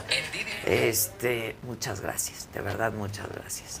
Y sí, la pasamos muy bien. Estuvo muy padre Qué el fin padre. de semana, Sí, de verdad. estuvo espectacular. Jalisco está con todo, les decía, este, luego afuerita de, ya ven que les hablo mucho de que está increíble en arte, o sea, los Sí. artistas Sí. ahorita este, de Jalisco están La gastronomía también, los restaurantes, estaba la gente. diseñadores. Entonces me quedé en el Demetria, que es un hotel, pues, pues iba a decir hotel boutique, pero Es es, que es grande, grande, es ajá. grande en realidad, ¿no? Eh, y afuerita ahí tiene una terraza. Entonces el sábado y el domingo pusieron como pues un, mercado, un bazar, ¿no? Pero con muchos diseñadores este recién egresados de su escuela de diseño, de joyería. Enseña tu anillo. Está padrísimo, miren. Padrísimo. Es que si les hago así está muy feo. Le traje a así. un anillo. Miren, qué bonito está. Y está con todo, la verdad. está con todo, Jalisco y Guadalajara, pues que es la capital, está. con todo. Está eh, padrísimo. Restaurantes nuevos, restaurantes increíbles, las terrazas, un calorón. Un calorón, eso sí, sí, sí, sí, sí. calorón. ¿Eh? ¿Qué tal saliendo tú y yo así de... Oye, ¿qué tal que no pudimos pedir un Uber, no? Porque ya estaba todo cerrado. Ah. Y entonces, este, el señor que iba a ir por mí le chocaron. Total que caminamos, Fausto y yo, para buscar un taxi. Ya Ajá. caminamos, encontramos uno. Calor en el taxi que yo decía, Fausto, ¿me va a dar algo? Oiga, ¿podría prender el aire? Sí, señorita, claro que sí. No sé qué, ya nos bajamos. Habíamos pactado cuánto era. Son 100 pesos más. ¿Qué? ¿por, ¿Por qué? ¿Una hora de aire? ¡No es cierto! No es cierto. Y entonces, No es todavía no entendimos como, ¿Qué? ¿qué, aire? Aire, ¿no? sí, claro. El aire acondicionado es una hora, 100 pesos. Ah, no, no, ándele no, no. pues, ándele pues. ¡Órale! Un calorón. Y yo, pero ni servía. O sea, entonces que yo no veía a Fausto con. No sudadera. Decía, Fausto, quítate la sudadera, por favor. Es ligerita, decía. No, no, no, no, no, no, No, no, no. se podía. Además no, no, veíamos no. Maca, el, el- ¿te acuerdas Maca el reloj así? Faltan 40 minutos para llegar. Ah, bueno, media hora después, faltan 40 minutos para llegar. No, no, Un periplo. no, no. Sí, un periplo, un periplo para llegar al aeropuerto, Sí. supongo, ese día. Sí, y la era llegada, puente. Las o sea, llegadas. la llegada. Había mucho. eh, ah, convivió conmigo un, un colega de la BBC. Ah, la Este, sí, pues digo, ahí estamos todos los periodistas y nos platicaba, ¿no? Él decía, a ver, por supuesto que nosotros vamos a apoyar a John Ryder, pero el que es conocido, y él me lo El dijo, Canelo. me dijo, es el Canelo, esto es una pelea del Canelo. Que es súper Sí, venimos a hablar. atractivo, aparte el Ajá. Canelo como en mercadotecnia, En mercadotecnia, ¿no? Sí. Y su claro. familia. Y Oye, toda la familia fue ya arreglada. Fue su abuelita, ahí estaba. Sí, no, no. Me contó la mamá porque me la encontré. No, toda la familia estuvo con Ade, ¿eh? Y luego también en el. Cuando estábamos en el Teatro de Gollado, que. A ver, espérenme, déjenme dejar de las entrevistas, porque está dejando las entrevistas y va a darte un abrazo, y ahí lo tenemos, sí, todo. Canel. No, súper un lindo. La familia, pues la verdad nos queremos mucho. Pues he, he ido a las, todas las peleas Sí. prácticamente del Canelo, entonces los conozco muy bien. Pero su mamá me estaba platicando que la abuelita nunca ha ido, nunca había ido a una pelea, que no le gusta que le peguen a su nieto. O sea, es que No. imagínate la angustia. No, Pues imagínate.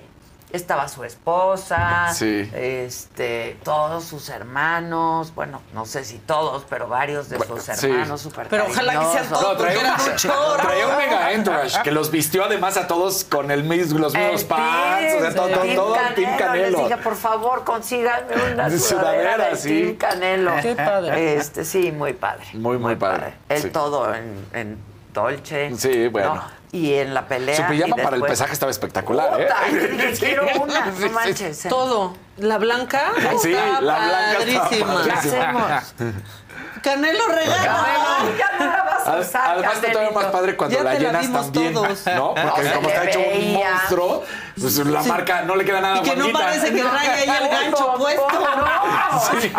La llenaba perfecto, un bombón el Canelo, la verdad. Y luego los tenis, este que se puso, Espectaculares. espectaculares, los hizo, pues, ¿qué les digo? A ver, es un artista de Guadalajara, Kiko Baez. De Tijuana, es mi Ay, ¿por qué paisano, es de la dinastía. Perdónenme, Tijuana, no porque la familia Baez, ustedes ya las, los conocen porque han estado con nosotros en el programa Sí, de Tijuana y los sí. amo y los adoro, porque hacen unas cosas espectaculares. El hijo se ha dedicado al calzado, tenis, entonces le hizo Una unas dinastía. botas verde con dorado, Oh. Kiko, con cristales. Eh, sí. Kiko, me debes unas. ¿Cómo estás, Kiko? Que sean dos, Que Kiko. sean dos. Hasta tres. Hola, Kiko. Todo súper bien, gracias a Dios. Muchas gracias por tenernos aquí. No, Y le vas a al la América. Sí, le va a la América, qué. No, tengo, tengo, toda la pared llena de, de camisetas. Soy fan de todos los deportes. Hay guantes de boxeo firmados y de todo. No, y la chamarra que le hicieron al Canelo ahí la tiene, que es espectacular también. Que bueno, tienen la, la copia, porque hicieron dos, una para ustedes y una para el Canelo, ¿no? Sí, así es. Sí, es parte de la historia esa. Realmente fue. De hecho, fue la primera pieza con la que trabajamos con él. Tuve el honor de diseñarla y, y de presentársela y fue. Ahora sí que una locura esa. Eh, No, no, una locura, pero todo lo que hace la familia Baez es una locura. Este, cuéntanos de los tenis. Eh, eso realmente, realmente fue una bendición bien grande, o sea, más que nada por todo el contexto de cómo se dio todo, cómo terminó. Es la primera vez que me tocó ir a una pelea con mi abuelo. Eh, mi abuelo tenía siempre las ganas de ir a una pelea del Canelo y gracias a Dios esta nos, pudo- nos tocó ir todos en familia y ver el momento en el que se ponían los, los botines, ¿no? Empezamos a trabajar con Saúl en los botines de la pelea pasada, de hecho. ¿La pasada? Sí, la, ¿La de pasada. béisbol? hicimos- La, la pa- la pasada, no, la de Triple G. Triple G Ah, la de empezamos a hacer los botines, que fue como la prueba, la pasamos, le gustó y nos dijo, ¿sabes qué? De aquí de ahora en adelante, eh, cada que haya pelea, se los vamos a mandar para que lo sigan haciendo. Oye, eh, eh, ah, pues claro. ¿Cómo no? Pues claro. Pero ¿cómo los diseñaste? ¿En qué, en qué pensaste? A ver, cuéntanos un poco. Realmente, realmente fue un proceso creativo súper bonito, ¿no? Porque me tocó platicarlo con él y me tocó hablar qué era lo que él quería representar eh, con los botines, ¿no? Y, y los dos hicimos match en las ideas. Realmente regresaba a Guadalajara, regresaba a México después de 11 años, regresó como leyenda. Entonces queríamos representar los colores mexicanos y a la vez agregarle toques de grandeza con el dorado, ¿no? De victoria, de Vean, campeón. vean el tenis, por favor. Me encantó. No. No, no, no, no. O sea, debería de tener el sello de agua de la saga, fuimos los primeros. Exacto. Sí lo tiene, sí lo, esta no, pero sí lo tiene. Sí, claro. Sí. Y luego, Sí, y, y pues realmente la entrega y todo fue un proceso bien especial. Eh, la verdad que es una bendición porque hemos tenido la confianza de él para hacer este tipo de cosas, entregárselo personalmente, platicarlo con él. Y, y es bien bonito, o sea, ah, realmente lo tenemos como vecino aquí en San Diego y es algo... sí, sí. Eh, eh, es como bien bonito para nosotros porque podemos estar cruzando de Tijuana a San Diego a ver esto. Y durante la pelea, pues, ¿qué te puedo decir? no Estábamos ahí en vivo, en persona, viéndolo y, y realmente una emoción increíble para toda la familia, ¿no? ¿Lo disfrutaron mucho todos? No, obvio, obvio, obvio. ¿Y tu abuelo sí. qué dijo? No, mi abuelo estaba feliz, te digo. eh, las últimas peleas me había tocado ir a, a mí solo, eh, cuando hacíamos estas entregas, tanto de botines, las chamarras, todo esto. Pero esta vez sí nos invitó toda la familia y estábamos, toda la familia, estaba mi abuelo, estaba mi hermano. Fue una locura, realmente una emoción bien bonita. Eh, pues ahora sí que a mí lo que me motiva es hacerlo orgulloso a él, ¿no? Él es como mi papá, realmente es, es mi papá, desde niño nos llamamos igual, toda la creatividad me salió de él, entonces es como es un honor pues estar con él y trabajar todas estas locuras con, de la mano de él, ¿no? Pues sí, que además es un artista. ¿Cómo no? Sí, claro. Tu abuelo, artistazazo. La verdad que sí, la verdad que mis respetos es, es mi es, es mi ídolo. es mi Pues claro, pero además lo heredaste, ¿eh? Porque lo haces increíble. ¿Cómo se llama tu marca de, de, de- de tenis, zapato? ¿Estás diseñando? Realmente- Sí, realmente es lo mismo. O sea, por ejemplo, ahorita yo soy, estoy como director creativo de Vice y también el uso. O sea, el uso se dedica más que nada a la marca que, que creamos para el calzado, para separar lo que es calzado y los atuendos con Vice. Eh, se llama el uso la marca, pero estamos en los dos. Realmente todas las chamarras que han estado saliendo de los artistas, tanto Carol G como Maluma y todos esos también eh, me ha tocado diseñarlas a mí. Perdón, con toda la proporción guardada, la que me hicieron a mí, ¿quién la diseñó? Digo, no soy la celebridad que dice. También entre, entre mi abuelo y yo la, la diseñamos. Tiene Eh, que ver eso, ¿eh? Está Tienen espectacular. que ver eso. Es una obra de arte. O Sí, sea, increíble. muy impresionante. Wow. La voy a traer mañana. Sí. voy a- es que es para frío, ¿no? Este, Sí, obvio. porque es una bomba. Y ahorita no hace Y ahorita tanto. no hace Ahorita no tanto hace frío, nada. Pero la voy a traer para que la vean, porque es, un, es una increíble. pieza. O sea, mañana sí le pueden subir al aire aquí. Que luego Exacto, normalmente decimos, exacto. ¿qué onda? Mañana el aire a Vaya, sí, 10. este, no, pero si no me la pongo, la voy a traer para que la vean, porque no es. Vamos, es una pieza Son piezas únicas. única, Sí. pero además impresionante. Es una obra de arte. De veras es lo que hacen es impresionante. De veras, Kiko, felicidades. ¿eh? ¿Y dónde, ¿y dónde podemos adquirir el tenis? exacto. Si quisiéramos, por ejemplo. Y de querer, ¿dónde lo podemos adquirir? Eh, esos, esos tenis realmente son únicos, ¿no? Sí, no, esos son hechos para el pero los, tenis, pero los tenis estamos, estamos como en Instagram como Luso, Ok. como Luso LUZO, o sea, la marca realmente es, es un honor a mi abuelo, ¿no? Porque mi abuelo se llama, o sea, se llama Federico Baez Lugo, entonces quisimos eh, ponerle Lugo y cambiar la Z para que fuera todo el match de Baez con Lugo, ¿no? Ah, perfecto. Oye. Kiko. Uy, ya vi estos Jordan, Kiko. Qué bárbaro. Oye, Kiko, y que la realidad fue de cómo te conociste con el Canelo es porque tú lo ibas a ver entrenar y le llamó la atención justamente tus zapatos, tus tenis. Sí, sí, sí. De hecho lo conocimos, como te comentaba, como les comentaba, ¿no? Realmente anteriormente trabajamos con él en lo que fue la chamarra de campeonato y, y se fue creando como una relación ahí donde eh, fuimos formando una confianza, donde ya fuimos yendo al gimnasio a verlo entrenar. eh, por, realmente por admiración que le tenemos a él, ¿no? Íbamos a verlo entrenar y, y como les comentaba anteriormente, la pelea de Triple G, eh, fui y yo todos los tenis que uso lo- los hago yo mismo, ¿no? La ropa, la ropa que he visto siempre, siempre la hago yo igual en, en el taller. Y los tenis fueron algo que le llamó la atención y me dijo, oye, ¿eso lo hiciste tú? Le dije, sí, nosotros los hacemos. Me dijo, si te doy mis botines de pelea, ¿te, te los avientas o qué? Y pues obviamente... Claro, Sí. claro. claro. No Te dan, manera o sea, de decirle que no. Los customizas, pues, porque aquí estoy ya en, en Los tu Instagram y ¿no? los intervienes por completo. Exactamente, él nos los da blancos lisos y nosotros ya les metemos las aplicaciones de piel, los cristales Swarovski, Ok. todos estos. Elementos que dan como un look diferente al, al botín, ¿no? Ahora, Perrísimo. pero ya en términos de venta al público, ¿ustedes hacen los zapatos también? Sí, sí, 100%. Nosotros, nosotros los agarramos tanto Jordans como Air Force, todos estos zapatos que están de moda, nosotros los agarramos y los hacemos, no de cero porque agarramos el zapato, el Jordan, los desarmamos completamente y los volvemos Sí, a hacer sí. Es toda una intervención, claro, claro. Sí, exactamente, pero lo hacemos de cero básicamente, ¿no? Nomás nos quedamos con la suela. Sí, Ok. exacto, exacto. O sea que quedan mejor. sí, Sí, pues, pues, sí, sí, también. Oye, Kiko, ¿y si te doy unos tenis, me los haces? Claro, claro, con mucho gusto. Híjoles, qué Híjole, me voy a anexar, voy a anexar esa emoción, ¿eh, Kiko? Oye, este, y entonces también estás diseñando chamarras y todo eso.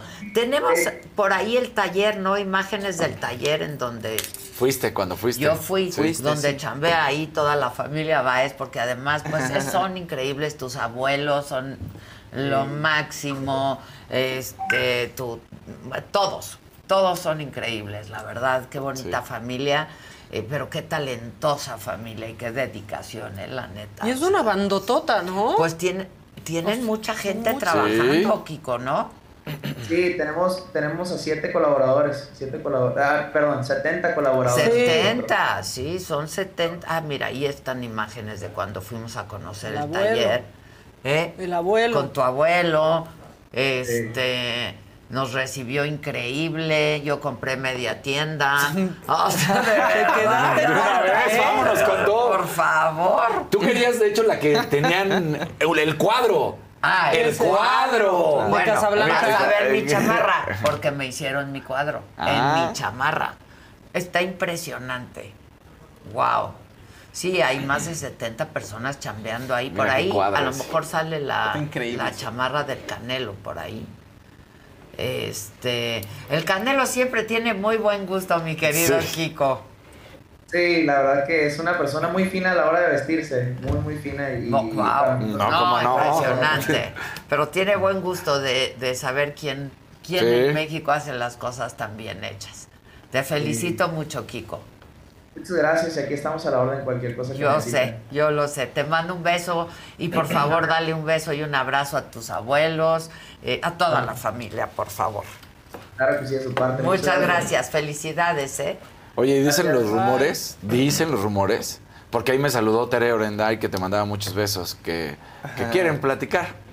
¿Qué quieren platicar? No, pero pues que, Sí. que vengan ya. Ya, ya, sí. ¿Y dónde las do- y de dónde Pues las ella me dijo que nos veía todos los días y todo, y me dijo, yo tengo el contacto, yo los busco. Ah, pues Le dije, órale, Contáctate. un tequila ollitas o de los de cómo no, venga. Si tienes el contacto, contacto. Sí, Contáctanos. porque yo no tengo el tuyo. Exacto. Ahora soy periodista, lo puedo conseguir, sé hacer mi- mis investigaciones, pero mejor si nos ves todos los días, Claro. contáctanos, Tere. Y nos podemos echar un todas las mañanas, ¿eh? Pero, pero claro, pero Sí, claro. sí, todas las mañanas, todas las mañanas. ¿Por qué no? Este, está, ¿qué, qué tenis le hicieron? Sí, qué tenis. Increíbles. Le voy a mandar unos.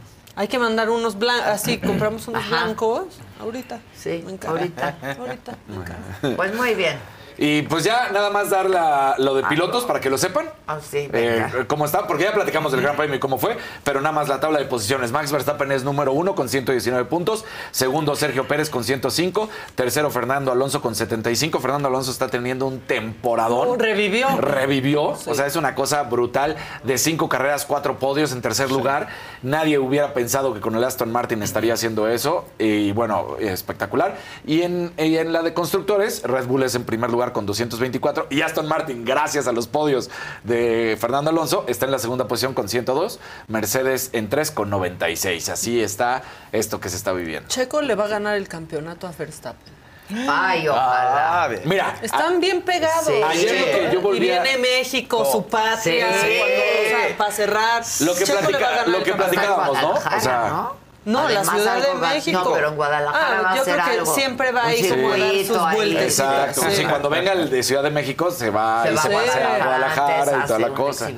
Hace el show. sí. Que vamos a ir también. Faltan dos carreras en Estados Unidos, la de Austin y que ese ya es legendario y porque este era el segundo Ajá. de Miami y falta Las Vegas que hace debut Sí. este año. Luego el Gran Premio de Montreal. Exacto, o sea, no, Checo va a ganarle el campeonato. Ay, ojalá. Estaría ojalá. buenísimo. Digo, sería maravilloso para México y para él, obviamente, sobre todo para él, pero para México Lo sería puedo, espectacular. Imagínate qué alegría. Para ti no tanto, porque ya tu sueldo debe Va a bajar tu Se va a igual. bajar igual, sí, exacto. Oye, alguien dice por aquí, este, alguien dice por aquí, están llenos de publicidad, Dios te oyera. Sí, Ay, exacto. Dios te oiga, Dios te Lo oiga. platicamos por gusto, no porque Oye, nos a mí me da mucho orgullo de la familia Baez. ¿Cómo Yo no? siempre que puedo, este, pues les digo que me compré ahí media tienda.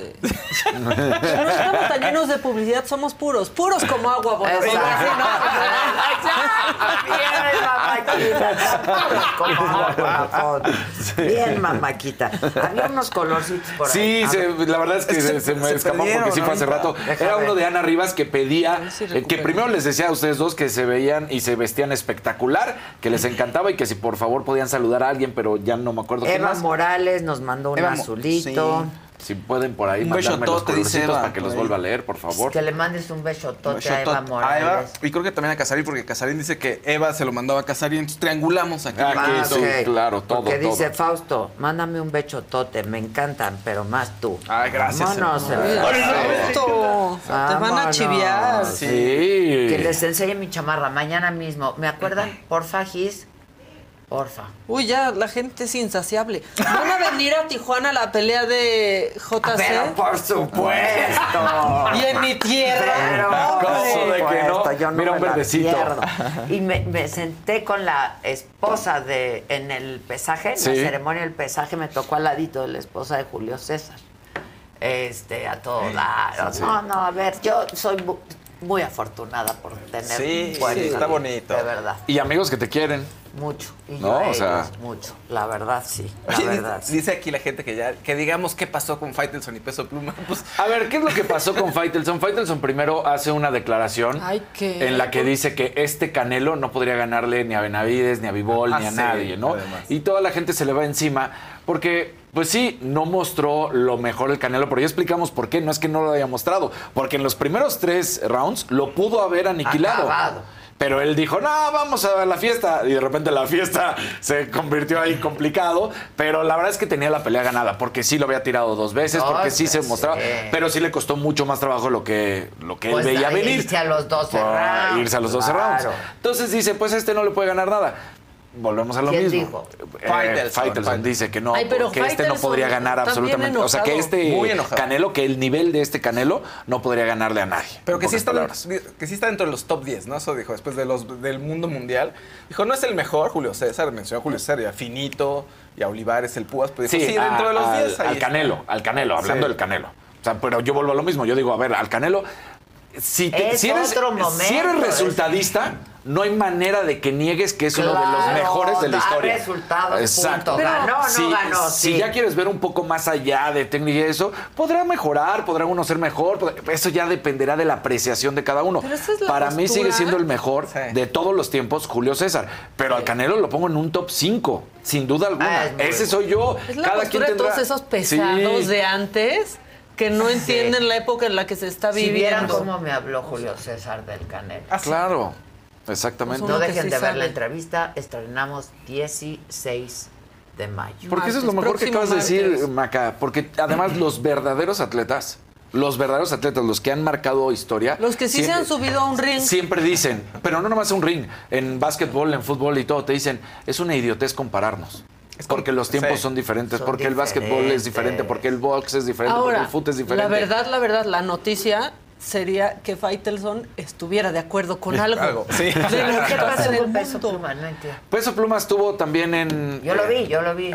con Estuvo los de. Televisa Estuvo comentando. estuvo comentando ¿Y? y, de repente pues eh, platicó sus historias con Marco Antonio Barrera y por qué venía lo de Peso Pluma y termina platicando un poco más y entonces a, ay, a- a ver qué qué, qué?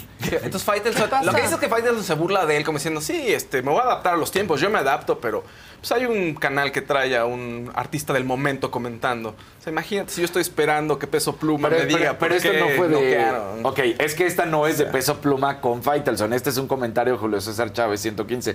Lástima que te encontraras a mi amigo Marco la que te están Barrera. mandando de allá, porque dices. si me hubieras encontrado, serías el gran superpluma, como lo fui yo. Pero aún así escogiste a un campeón duro y de Jalisco. Saludos, peso pluma. Ah, ¿eso quién lo escribió? Julio, Julio César. Ah, Chávez. A peso pluma. A Peso Pluma. A peso. Pero eso no es. Pues es- nomás es como comentar. A ver, mi amigo Marco Barrera. O sea, ahí no le está tirando a peso pluma, ahí le está tirando a Marco Barrera. O sea, porque le dice, si hubieras estado conmigo, serías el gran superpluma. Como estuviste con Marco Barrera, pues. ah, o sea. ya. Es o sea, ese eh, nada más fue un comentario. Sí, es jiribilla, como- pero, es como jiribilla, pero exactamente. le respondió algo, o sea, Peso Pluma dijo algo para que contestara eso o solo porque contó la historia. Solo porque contó la historia Ah. y ya. Y mientras estaba en la ¿Qué narración. historia? Lo que pasa es que nosotros no estábamos. Esa que se había encontrado con en la pelea, pues yo no estaba Ah. viendo la narración de ninguna. Ya, ya, ya, Entonces ya, eso ya. pasó mientras estaba Ok, ya la pelea, entendí, ¿no? ya entendí. Pero bueno, y luego vino el comentario de, de Faitelson, que la gente no estuvo de acuerdo, que todo el mundo se le dejó ir, porque además ha quedado muy claro que hay como algo, como algo, una rencilla, un sentimiento. El propio Canelo aquí te lo dijo. Sí, le caga. Le caga. sí. Sí, pero, o es sea, que Faitelson no aguanta el éxito de la gente. Ay, ¿eh? no. si no, Horrible, Si no, si no Sí. cabe en lo que él En lo que él piensa. piensa que es exitoso. o que deben de llenar para tener ese éxito. Eso está muy mal. Entonces le, le caga y entonces pues ya el propio canal es como, ay, este cabrón que me está chingando, Sí, ya, también. ya no. A mí Y- me lo dijo aquí. Sí, sí, sí, aquí, aquí mira, lo dijo. Faitelson, una cosa es hacer enojar a Cuauhtémoc Blanco, que un soplamocos y ya, que estuvo mal, pero no, yo no quiero hacer enojar al Canelo. No. Entonces, No, que no te lo encuentres por Sí, ahí. ¿no? por- No, O sea, no te va a hacer nada. Nomás con que te haga así, te vas a Claro, con que con te nomás hagas. con que te hagas así. Como Pero todo. lo, más, Sigue, por favor. lo, lo más importante es también lo que dijo Maca. A veces se peca demasiado de ciertos No, periodistas purismo y- que además de que, claro, se estudia, se trabaja, se hace, pero con una facilidad desde la silla decir, ese güey no sabe meter gol o ese güey no pega bien. ¿Y tú cuándo te subiste a un round, a un ring, perdón, o cuándo te subiste, metiste a la cancha o cuándo corriste 100 metros planos? o no, o sea, la verdad es que con una facilidad se descalifica a los atletas de todo el mundo No desde, desde un asiento. pa- El Canelo es de una disciplina. Ah, no, no para. O sea, ¿Qué decía no tu abuelo? manches. Por ejemplo, tu abuelo, Sí, mi abuelo. portero profesional, ¿qué decía de los delantero. comentaristas? Decía que no sabían perdón. absolutamente nada. Así, o sea, cuando él me ponía a ver la- el- los partidos con él, ponía en mute y decía, estos idiotas no saben absolutamente nada. Tres doritos después. Tres doritos pero así me ponía a ver el fútbol con él. Casarín no sabe absolutamente nada. Pero así, así nos ponía en mute. Eso está muy real, ¿eh? Ponía mute y decía, estos idiotas no saben nada. El fútbol se ve así, mira, bla, bla, Mira bla. nomás. Sí, bueno. Bernardo Vázquez Coria dice buenos días Adela y a la gran mesa. Hoy hace su bazar de manualidades. Chela Coria, mamá de ma- mamá. Mamá. Es fan. Y les manda muchos saludos desde Pachuca Hidalgo. Muchos saludos, mucha suerte, vende mucho. Es que ahorita hay muchos bazares por el Día de las Sí. Madres. Claro. Lorena semana- Violante manda también un azulito, saludos. Esta semana es de pura madre. Ok, De pura ya, madre. ahora sí el que sigue o la que Ya sigue. vamos a hacer un documental de la pelea del Canelo. Bueno, pues ahorita, si quieren, vamos con el fa-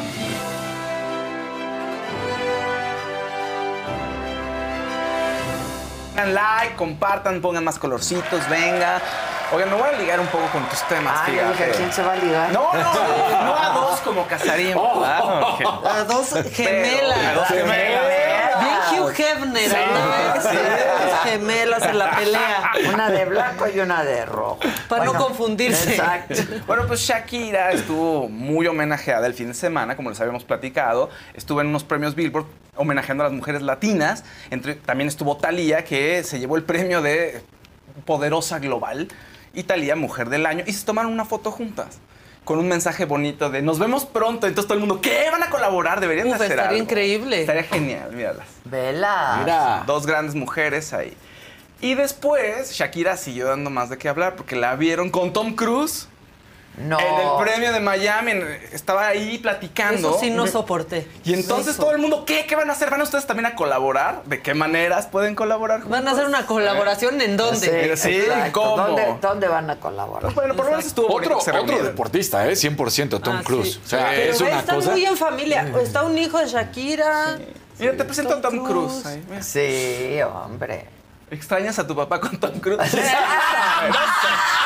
no. No sé. No, ¿qué? No, ¿no te que tenías papá? Imagínate. Tu papá ahí andando con una vestida en Old Navy y Tom Cruise bajándose del avión. ¿Qué quieres desayunar hoy, hijastro? Exacto. ¿eh? ¿Qué tal? Bueno. ¿A dónde te vuelo? Vámonos en el jet. Sí, te toca Exacto. visita con tu papá. No, pero, Pero además imprevisto. va a manejar Tom. Sí, No, sí, sí. o sea, el capi- ¿quién- ¿Y quién va a manejar el avión? Tom. Tom. Que si te quieres aventar de paracaídas con Tom, porque como hace sus stunts, Sí. se les. Ah, todo pueden Todo. hacer con Tom. Así Mamá, y si solo vemos a mi papá cada dos meses. Dice Sonido Travieso en Nueva York. Saludos a todos. Fausto, ¿ya escuchaste el podcast de Mari Boquitas y de todas las confesiones que están dando? ¿No han hablado de él? ¿Y qué Sí, opinan? Claro que hemos hablado. Como dos Está en- programas. Está en, Pitaya y nosotros también, por cierto. Sí, hemos hablado bastante, varios, varios episodios de este programa. Claro, Los hemos escúchenos dedicado. en Pitaya. Estamos Sí. ahí en todas las plataformas donde están los podcasts. Ahí está el Me lo dijo Adela. Sí. Y está Presente. también Saga Live y Presente. próximamente otros programas que vamos a tener ahí en Pitaya. ¿Cómo hemos crecido? ¿Cómo? Exacto. Ahora evolucionando al audio. Exacto. Bueno, hubo coronación este fin de semana también. Sí. Y hay rey, bueno, ya había rey, nada más que se hizo formal toda la ceremonia. Toda y la ceremonia de coronación. dos momentos importantes. Es fascinante, Sí. ¿Sabes qué? El periódico The Guardian, que son un poco detractores de la monarquía, decían que pues sí le salió bien, que se siente como un show de Shakespeare, pero que sí estaba muy Qué bien, quedó muy bonito. ¿no? Que esté Sí. pasando eso ahorita. Pues o es sea, que Es raro, es lo que dicen ellos, es raro, pues es como un gran show, pero pues está padre, la música y todo va muy bien, pero te sientes como en otro mundo, Sí. te sientes como en un show, A ver, ¿no? cuenta. Y bueno, hay dos momentos que quiero platicar. Uno, Katy Perry fue el gran momento porque dio su gran show. Cantó solo dos canciones porque hubo más artistas invitados, pero ella triunfó con su vestido dorado, cantando Rory Fireworks, ¿no? Eh, dio su mensaje, está muy contenta y gracias al rey. Parece que estaba más contenta porque dice, me estoy quedando en un castillo. Es que sí. ¿Cómo no? Claro. Estoy en un castillo. Y mira, le hizo un homenaje a, Diana. Diana, eh, con su outfit. Y este video fue el momento de la... En la coronación no encontraba su lugar. ¿Dónde me voy a sentar? ¿Dónde me voy a sentar? Me cae súper bien Katy Perry. Mira, no encontraba dónde se iba a sentar. Ya después puso un post que dijo, ya, sí encontré mi lugar, no se preocupen, todo bien, ¿no? Todo bien. Ese fue uno de los momentos importantes más allá de toda la coronación. El segundo momento fue el príncipe Louis. ¿Lo conocen? ¿Lo han visto? Al que se la pasa haciendo caras. Sí, el hijo Sí, de. William. Ajá. No, ponen por favor el video, estar en la coronación y vean, siempre, mira. Siempre. Siempre, siempre. Y antes bostecé, bostezando y bostezando. Pero ve qué lindo. Qué bueno que lo dejen Vaya, ser. vaya. Claro. No, digo, ya esas ropas, esa indumentaria, es como estamos en el No, 2023, bueno, sí, pero- ya, please. Pues es parte Es del... la tradición. Sí, es parte es del show. historia. Ajá. o sea, Es lo que les gusta de la Si no, monarquía, no podrías claro. hacer este, esta ceremonia si tienes otro tipo de ropa, los creo, ¿no? ingleses se sienten orgullosos. Sí, porque de- los carruajes, el carruaje No que todos. usan... no, no todos. El carruaje que Mucho usan detenido, es como de la cenicienta. O sea, si lo ves, es como de... Como Chapado en no ni cómo chapado. marcha. Sí. O sea, Sí, tal cual. Ah, bueno, ya hay un compilado nada más para del Louis, del príncipe Louis en todos los eventos formales. Por favor, pongan el video, va sin audio. Podemos ir platicando. Mira, todos los eventos. en todos los eventos. está ahí. increíble. Velo. saluda, le encanta saludar. Mira. Velo, por favor. Tener esa edad y que te lleven a esas cosas de flojera. Sí, velo, pobre. Sí. ¿Ya qué hora acaba esto? Ahora sí que, ¿por qué nac- no nací plebeyo? Por favor. No adoras, es genial. Y no se está, ¿eh? No, no se no se está. está. Ahora, qué triste de Harry, ¿no? Sí, Se fue solo. Fue solo. Solo a la coronación, la verdad. Pero pues también él mismo se empezó a separar y dijo, ya me voy, ya me voy, agarro distancia. Pues ahí está ¿Pero también. qué sabemos? ¿Que Pues- no fue invitada ella o ella no quiso No, yo, ir? a ver. Que no fue dan- invitada, no- no dijeron. dan- sí, estos no dan paso sin guaracho. Entonces, si no fue, Es porque... seguramente no era bienvenida. O alguien le dijo, igual sí está invitada, pero pues mejor no la traigas, ¿no? Y entonces se quedó allá y va él solo. por- porque si no va toda la familia, pues es- son familia. Pues, y decían que había el cumpleaños de uno de los hijos. Pues no, de Archie, pero la verdad es que, pues, ¿por qué no lo celebras allá? Pues claro. Vamos todos en familia. No, Sí, no. allá Sí, o sea, tu abuelo se va a Sí, hacer rey. exacto. Sí, claro. Va- Vamos a festejar tu cumpleaños allá, ¿eh? Y eso sí se ve. Mira, ahí están los dos monarcas, el rey y la Sí. reina. Que además que la corona de él es una Su corona. pues, capita. sí, de, de- tiene siglos. La de ella es más moderna. un- Oye, de pero que hubo 1911. muchísimas fotos de sus manos, ¿no? Ah, pero es Que- tiene un- una enfermedad desde hace Sí. mucho tiempo que se le hinchan los De dedos. los dedos, Eh, exacto. O sea, como, pues, Sí. como salchichas. Por ahí, porque es algo del riñón. Pues, Y por ahí estaba escuchando que Camila, pero eh, lo, lo- lo escuché ayer que llegaba, este, que llegué a- en el camino del aeropuerto a casa. Lo escuché en un programa de radio que Camila usó joyas de Lady D.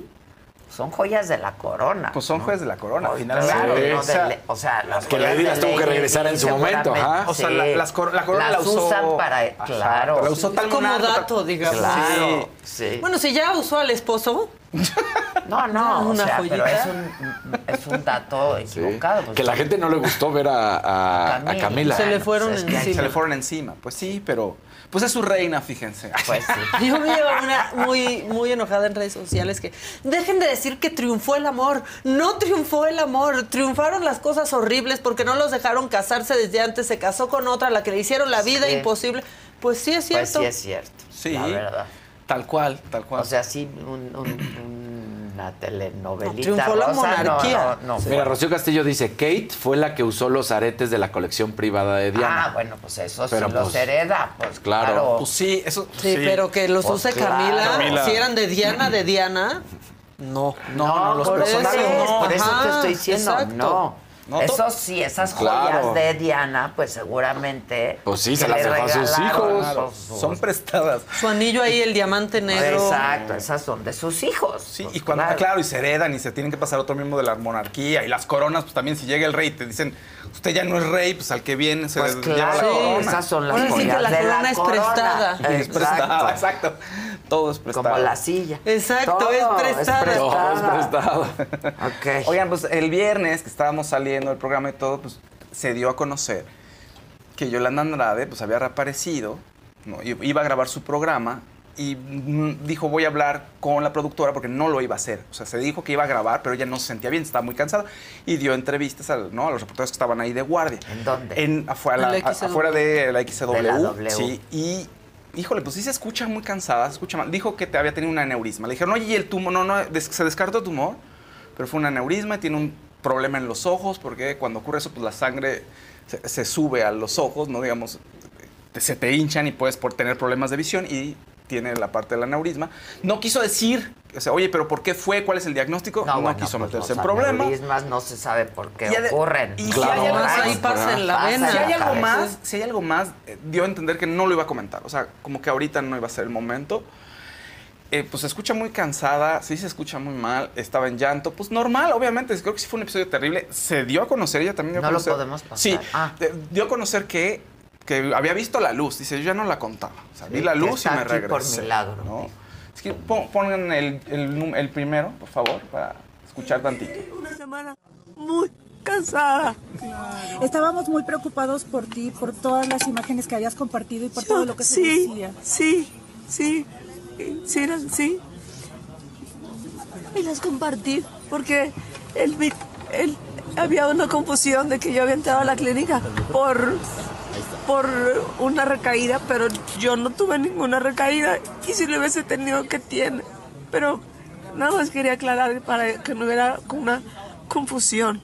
¿Qué fue lo que te dijeron los médicos al final? ¿Qué es lo que tienes? Es muy largo. Estoy cansada. Bueno, pues ahí está, las declaraciones. Ha tenido mucha comunicación a su a su lado. Dijo, pidió que no le preguntaran más a Monse, que no le gusta, o sea, la- que le incomoda o que no, no se siente bien eh, contando cosas de la salud de Yolanda.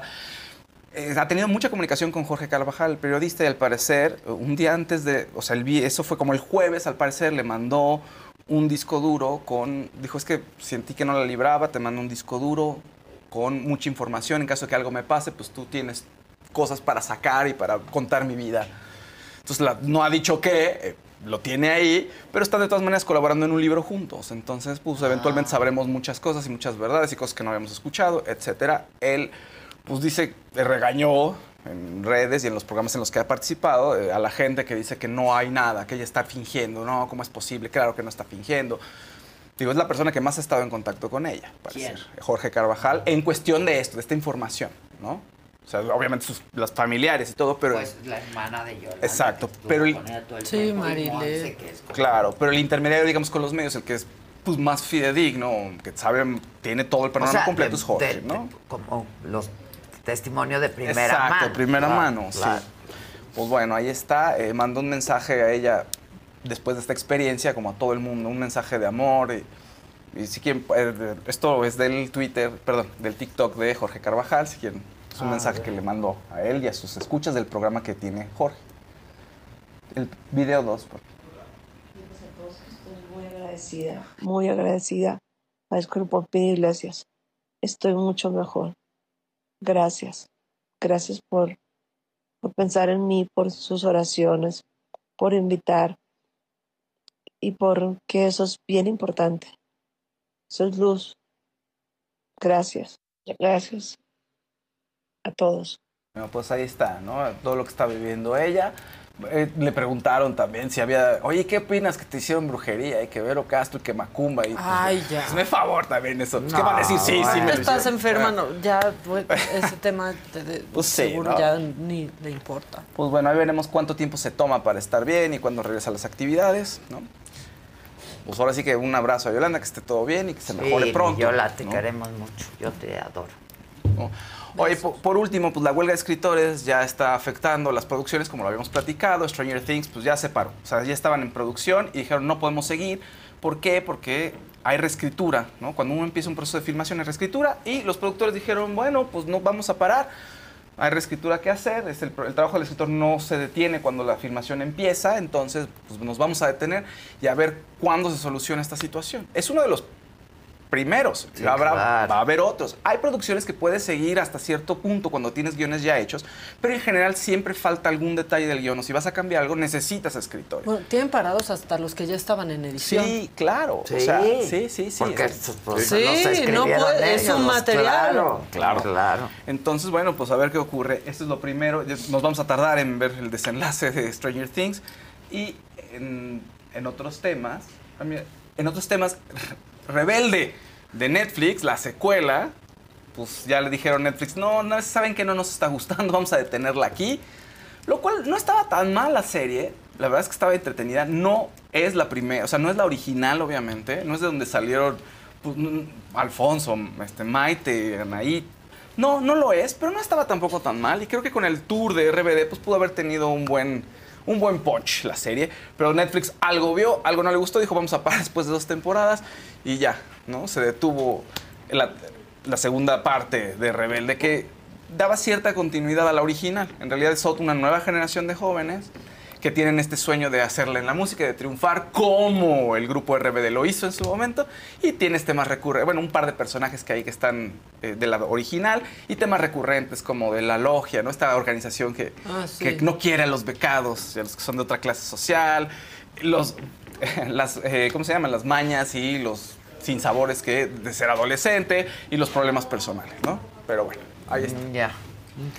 ¿Y ya? Ya. Harto chisme hoy de todo, de Uy, no, de uy, espectáculos, de los otros también. Venga, Maca.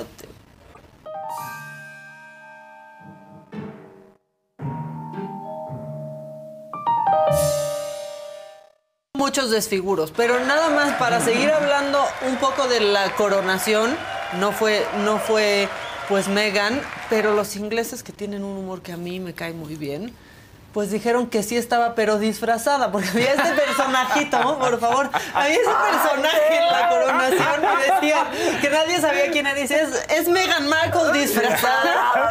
Y se hizo viral. La verdad me dio mucha risa. Sí, es está una muy bueno, tontería, este, porque pues sí parece un disfraz, pero no. Sí, claro, sí, sí parece. pues es una persona, es una persona y no es Meghan Markle. Bueno, vive el 5 de mayo y todo, ¿no? Se está festejando mucho en Nueva York. Los obradoristas y morenistas así salieron a las calles a festejar su 5 de mayo, que se festeja más allá que acá.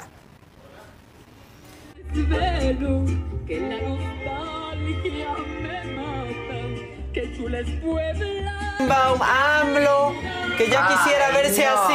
Adán Adán Augusto Augusto. está idéntico. Igualito.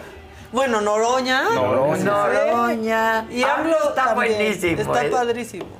No, Se ve mejor cierto. que el Real. Bueno, pues miren, ahí está. Qué El movimiento. No, Obra- el pueblo te quiere, New York está contigo. Ándale. Y pues así. Noroña. En las calles de Nueva York, luego, ¿por qué los hartamos? ¿Y qué pasó con Marcelo? ¿En ¿No? ¿No había Marcelo? No había Marcelo, no no había Marcelo. Marcelo. No, porque es que es Digo, el movimiento Monreal obradorista. entiendo, pero Marcelo. Es el movimiento solo obradorista. Ah, ok. El obradorismo apoya a Claudia Sheinbaum. Claro. Al parecer. Bueno, o hasta Noroña. Sí, o Adán Augusto. Augusto.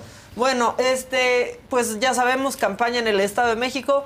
Fíjense nada más este día tan tranquilito que tuvo eh, Delfina Gómez en plena campaña. A Delfina Gómez la abren como pistache.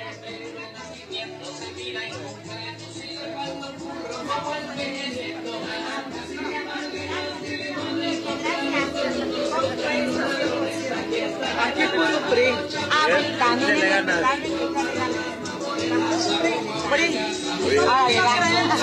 La corrupción, porque todos han sido, han sido de otros partidos políticos. Yo respeto a todos. Han sido más corruptos que el PRI. Porque aquí han robado bonito. En este, en este pueblo se ha robado bonito en los ayuntamientos. Que tenga bonito día. Increíble. Que tenga bonito Sí, día. que tenga bonito día. Oigan, bueno, pero también Delfina, hoy traigo muchas, bueno, solo dos cosas de Delfina. Eh, fue a Calimaya, al Estado de México, y ya prometió, ya prometió que se van a bajar los sueldos. No, hombre, pues gracias. Es que es la del diezmo, por eso lo promete. eficienta lo que se tiene. Y por eso tenemos como propuesta el que se reduzca el salario a los altos funcionarios, empezando por la gobernadora. que haya un mejor, un salario justo, sí, pero yo creo que a veces se excede.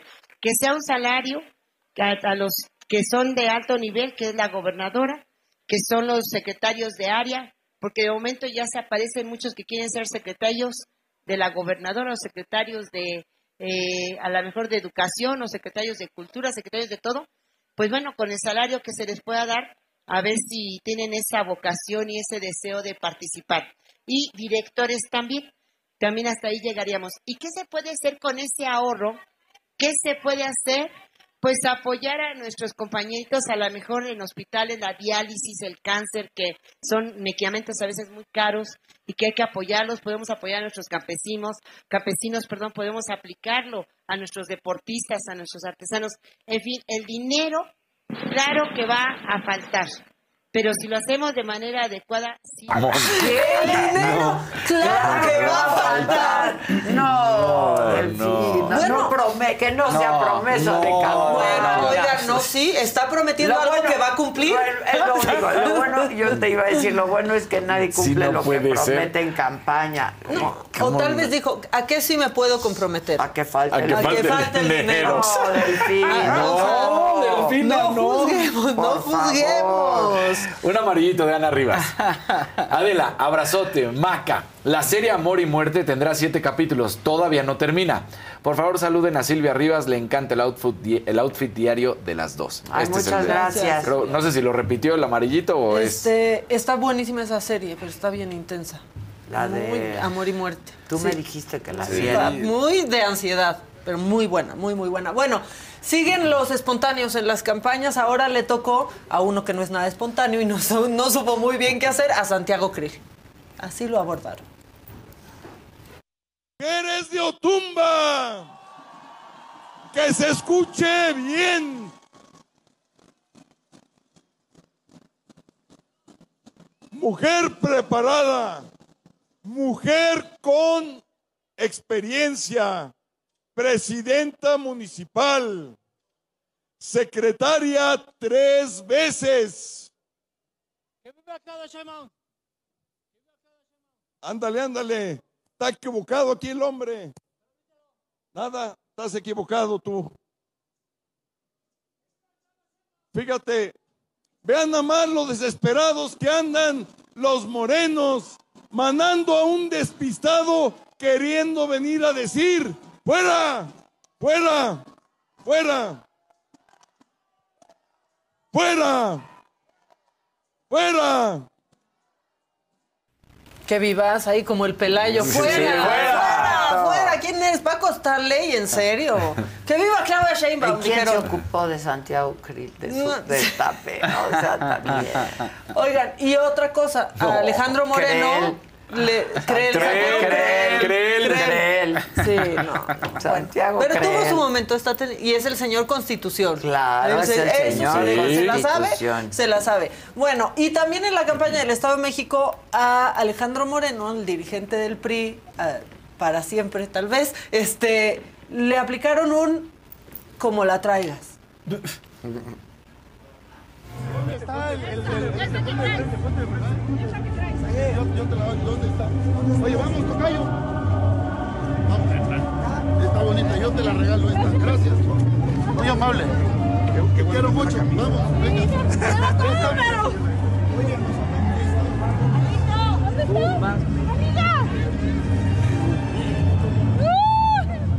¿Qué se siente tener la camisa, la camisa de presidente, Alito? ¡Ay, no! ¡Qué padre! Presúmala, presúmala, presúmala. Qué buenas se ven esas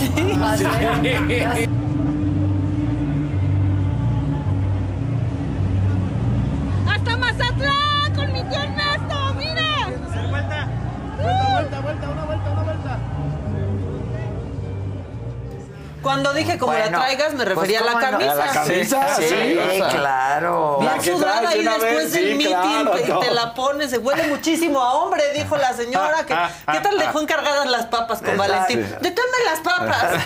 Para mi tío Alfredo. Se veían re buenas las Sí, papas. se veían re Sí, buenas. Re sí, buenas sí. las papas. ¿Entramos al tema corcholatas? Venga. Bueno, solo traemos una, una corcholata que vean cómo la recibieron en Chihuahua. Ahora sí que se fue a Chihuahua a un baile.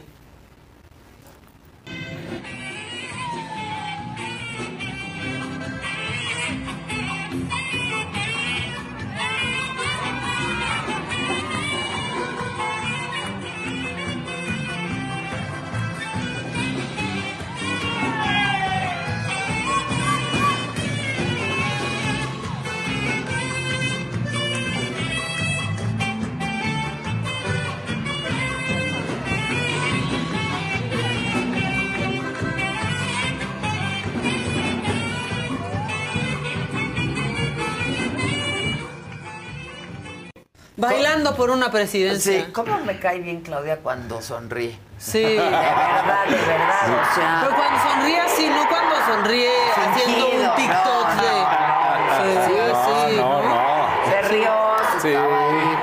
Tan llevar. tiesa como yo bailando en la final de la más draga. Pero, ¿eh? pero No se dejó que- llevar, se dejó llevar con los pasitos. Así le. Eh, Dijo aquí, aquí, aquí, sí. a ver qué sale. A ver qué sale. No, así nomás. Sí, de sí. un lado Sí, sí, otro. sí, se Oigan, dejó y los guiar. milagros, los milagros siguen existiendo en pleno 2023. Esas almas buenas, esas almas caritativas que regalan cosas sin que los candidatos, que aún no son candidatos, lo sepan. Son almas que deciden ayudar al movimiento sin recibir nada a cambio.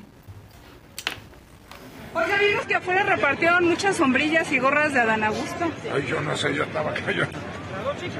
Pero si tiene un video o algo, ayúdenme para que yo lo denuncie. ¿Y qué opina? ¿Qué opina de ese apoyo que tiene aquí en Puebla? No, pues, digo, no sé la verdad a qué se refiere porque no he tenido oportunidad de verlo. Ahora voy a investigar. No sabe quién financia todas las, pare- las eh, paredes que están pintadas, espectaculares, nada. Lo que sí hago es cuando me entero, mando a tomar fotos o video para presentar la denuncia correspondiente. Entonces usted se, se desliga de este tipo de... ¿Por qué nos mienten para empezar? Sí, los que sí están por todos lados son Claudia y Adán Augusto. Sí. Por todos lados. que Y luego hay las como- barbas. Pero es que son la, ciu- Sí. la ciudadanía. Sí. Ellos. Les voy a contar a quién le fue bien en la pelea. ¿A quién? A Samuel García. Ah, sí. Eso pensé. Sí, a Samuel García le fue muy bien porque yo justo entraron este, al mismo tiempo que yo al estadio y yo vi cuando la gente Le- se les acercaba un chorro a los dos. Bueno, ya acuérdense que es la pareja. Sí, claro. sí. Y que eso a mí me gusta mucho, la Sí. verdad. Son los gobernadores. Sí, ya son Los dijimos. gobernadores. Sí, sí, lo hacen re bien. Este, y sí, muchísimas fotos y le gritaban nuestro próximo presidente y presidente, como aquí. Le ponen. Está horrible. Está No, horrible. no, No quién sé, sabe. no Pero, sé. y subieron su foto que ya iban de regreso Sí, sí. en clase turista. Muy bien que enseñen las cositas así, ¿no? Sí. Enseñen todo lo que, lo que hacen. Oigan, esta semana es el 10 de mayo. Entonces, pues. Mañana, el Sí, miércoles. el miércoles. El miércoles, el miércoles. Decidí tener una sección muy breve que sea, pues, los que no tienen madre. Ok. Los que no tienen madre están vendiendo el INE de Chabelo. Eso es no tener madre. Por No favor, pongan el anuncio. Credencial No. IFE de Chabelo, 60 mil pesos. No. Te la están vendiendo. ¿Cómo es que tuvo esta credencial este señor? Lo que dice es que un día pues se la encontró en Acapulco, en alguno de los viajes de Chabelo a Acapulco, que se puso en contacto con él para ver a dónde se la mandaba y que Chabelo dijo, no, pues ya quédense. O sea, ya, ya quédatela, te la regalo porque mejor sacó otra y le dejó su IFE, su INE, pero entonces... pues, su IFE. Si era IFA en ese momento. Ajá, exacto, en ese momento era el IFE. Y entonces, este, pues dice que solo para coleccionistas que sí la vayan, este, a, pues, a aprovechar y a dar buen uso, 60 mil pesos. Yo supongo que vender una credencial de lector No, es prohibido. es prohibido. Sí, y aparte, ¿qué va a sí, pasar? sí. Va a votar por Morena. Claro. Como todos los muertos Yo creo que votan lo por hace Morena. como parte de la... Sí, de ¿no? un. O sea, si alguien colecciona o le gustaría Sí, para un coleccionista, tener, supuestamente. pues Porque creo lo que pone ahí 60,000 dice. pesos. O sea, Y viene, pero viene con su dirección. Sí. Viene con todo. La verdad es que mejor no. Bueno, ¿vieron este fin de semana que hay Coca-Cola pirata? Sí, ¿qué onda con eso? Eso nos... a- La ah, verdad ¿tienen es que sí nos cierto dos o preocupó. tres que, ¿Qué no sientes tienen que gas. no? Ya por eso tiene que ser solo de Me lata. ha tocado dos o tres. Que no hacen... psh. Exacto. Eso puede Pero ser que sean en viejas. botella, ¿no? Sí, Ajá. que estén caducadas. Eso podría ser que estén muy Porque viejas, sí, estas re- básicamente Son en se usaban botella. ajá, en botella y se usaban en puestos de comida. Claro. Eso es lo que dicen. Pero pon tú, ok, ya podemos, podemos con que haya Coca-Cola pirata. Pero ahorita los bo- ustedes, no sé si ustedes, compañeros, Adele y yo, ¿no? Están a punto de preocuparse muchísimo. No. ¿Por qué? Hay condones piratas también. Ya levantó la COFEPRIS. Es Esto es no tener madre. Muy peligroso. Sí, o muy convertirte peligroso. en madre, ¿no? O después que alguien sí tenga madre. Este, pues ahí está Psicoplay con aromas. Ahí están estos eh, productos que puede ser que sean piratas. Que ustedes piensen que están usando de manera segura. ¿Y cómo sabe pues dónde no. hay que comprar? Ve- váyanse a la, a la página ¿Cómo de la COFEPRIS. el producto Ah, falsificado? con el, con el número de con el número de lote. Ah, Entonces lo que piden es que vean en las redes de Cofepris el lote que fue el, el afectado. Aquí yo se los podría decir, pero pues, no tiene mucho caso. 1049-5308. Vayan rápido, vayan rápido, vean. No, no, Vean, vayan rápido a su cartera, no, compañeros. Les va a costar la del día después. Sí, sí, no. Y lo puse en esta sección porque pues si no también se van a convertir en madres. Claro, ¿No? También claro. queda. En y estos meses, que sí no tienen madre, que ocasionan accidentes, que se acaban muriendo ellos, que se victimizan y que nadie atiende, los motociclistas Ah, de la México Acapulco. Sí, sí, sí. son no un- la verdad son una lacra, Kevin, no estoy hablando de ti. En la carretera. En la carretera, los asaltos. México, Exacto. o sea, Y vean cómo iban estos. Ayer, Parando para hacer ayer sus carreritas. hicieron virales. Échenlo. A 30. No, no, no. Para hacer sus carreritas. No manches. Que no manche. Vean. Deteniendo todo el Deteniendo tránsito. todo. Pero aparte, si alguien viene atrás rápido, No, se no, los ya, lleva. ya, ya te- Van a 32 kilómetros por hora en una autopista.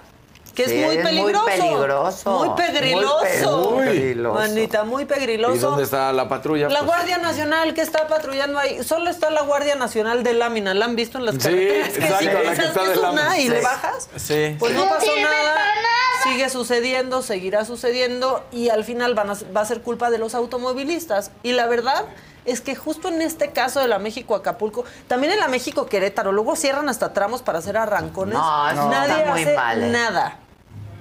Pero a- atropellan a uno por alguna imprudencia Claro, de ellos y entonces y acaban el en la- culpable es el automovilista. Claro. Pues ya, esa es mi sección, no tienen madre. Ándale. De esta semana. Qué barbaridad. ¿Y el Gus ya llegó? Uy, el Gus. Siempre es muy puntual. Sí, siempre es ¿Qué muy pasó, Bueno, es que no son las 11 todavía. ¿A qué hora lo citaste? ¿Qué dice la banda? Ah, lo regreso a leer la banda, que no ha parado de leer la La banda. banda está muy. eh, dice que mejor el simicondón. Exactamente.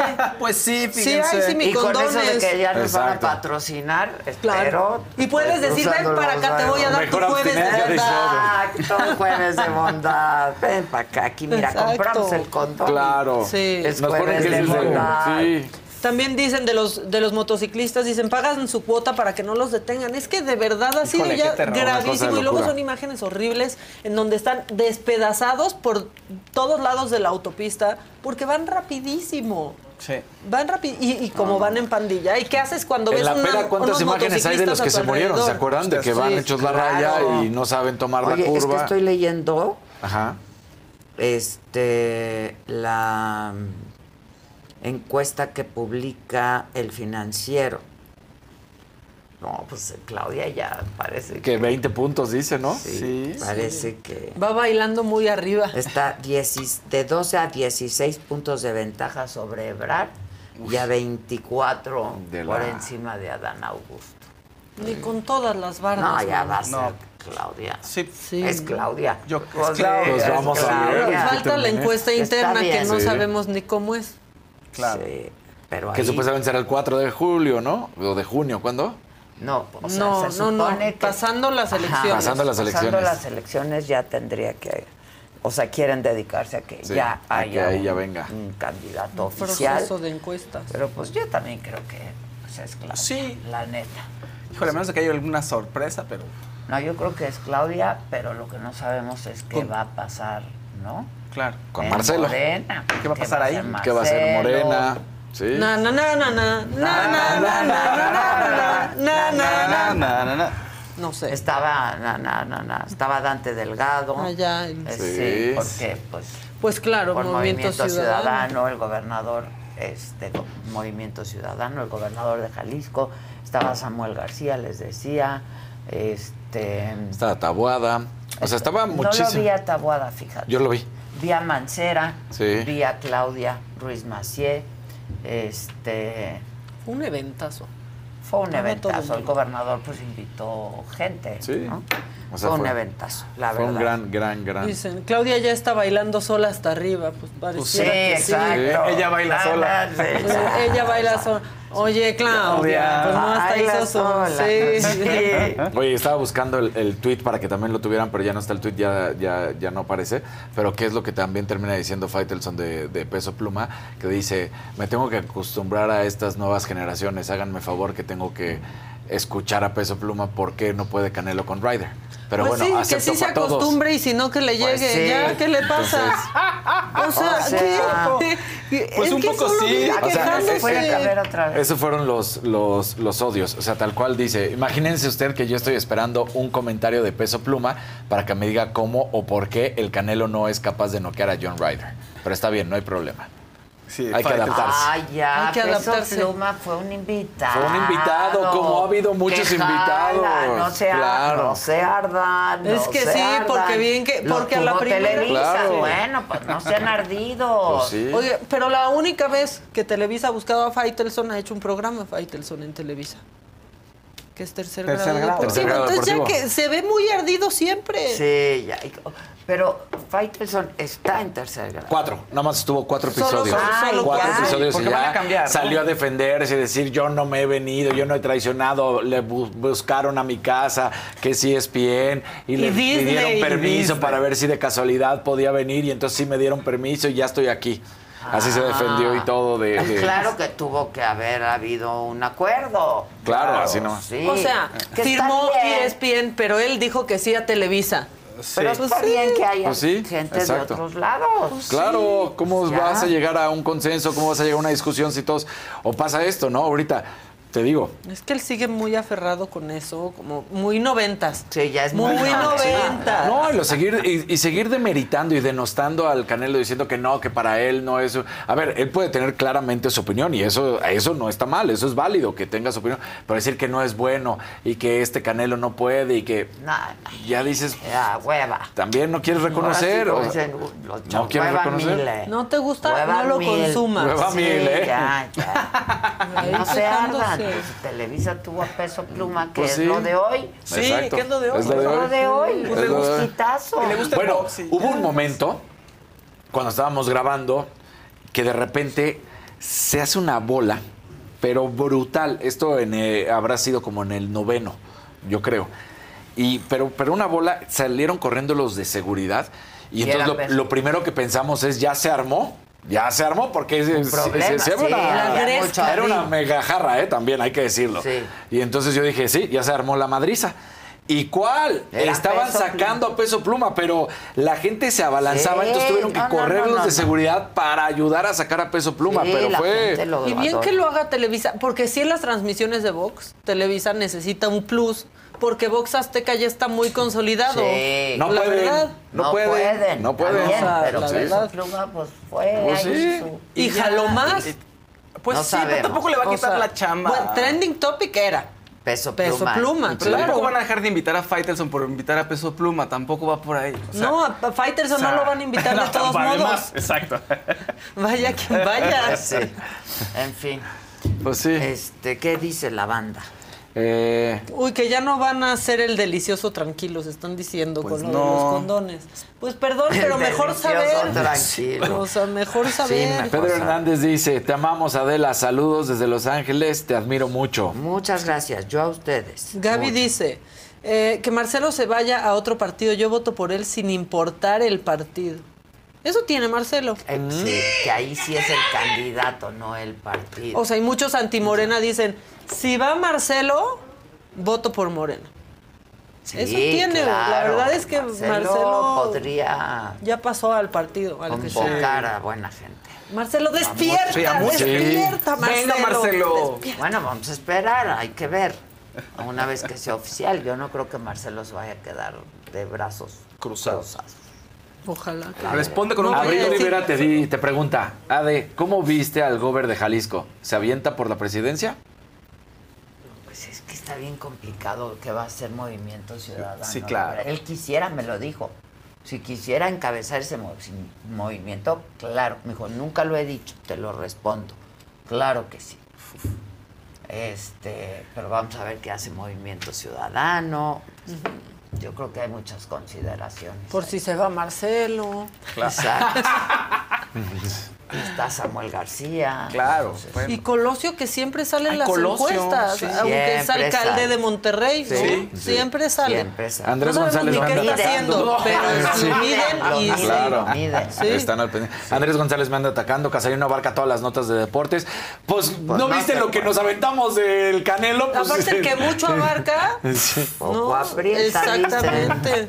Oye, ya me están Sí, diciendo que faltó de la liguilla y faltaron muchas cosas, pero pues no había todo, si tampoco es el programa de deportes. Que, que traigo la silla chaparra. Sí. Sí, ahora me tocó esta silla. Este, sube, de tu perro, silla. Sí. que no escucharon la pelea narrada por Peso Pluma.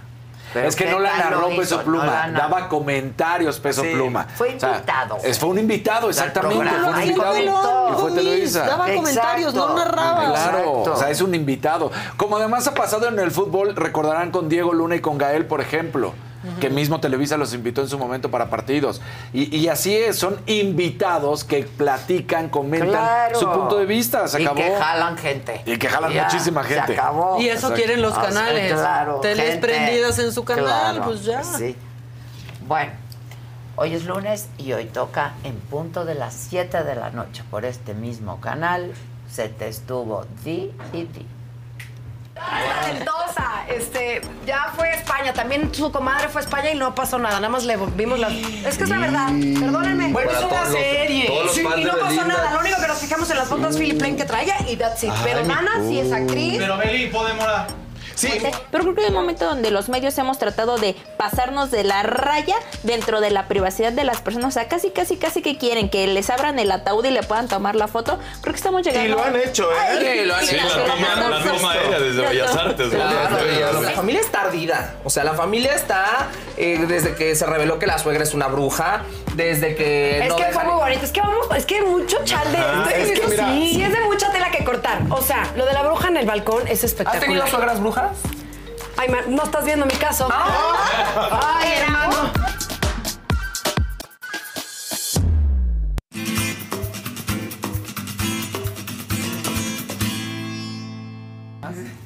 Todos trabajan en otro lado, pero son fans Son de fans de la saga. saga, sí. Perfecto. Perfecto. A mí me encontré en el avión a alguien que me dijo, soy cuate de Maca, que estuvimos juntos en Fórmula, Ok. y de Casarín, que estamos en Azteca. ¡Ah! No me dijo su nombre. No, No quiso pues revelar. En el avión de regreso. ¿Quién habrá Que me hizo el favor de hacer espacio para subir mi maletín. Bueno, pues qué bueno que tengo un cuate caballeroso. Exacto. Exacto. Y tú un colega. Un colega. Y tú un colega. Venga, ya te pusimos de tocho, Hola, hola. Hola, hola. Soy un fan que iba pasando. Hola. Muchas Marta. gracias. ¿Cómo Te- estás? Te viene un espectacular. Ay, muchas Ah, gracias. Hola, hola, hola, hola, hola.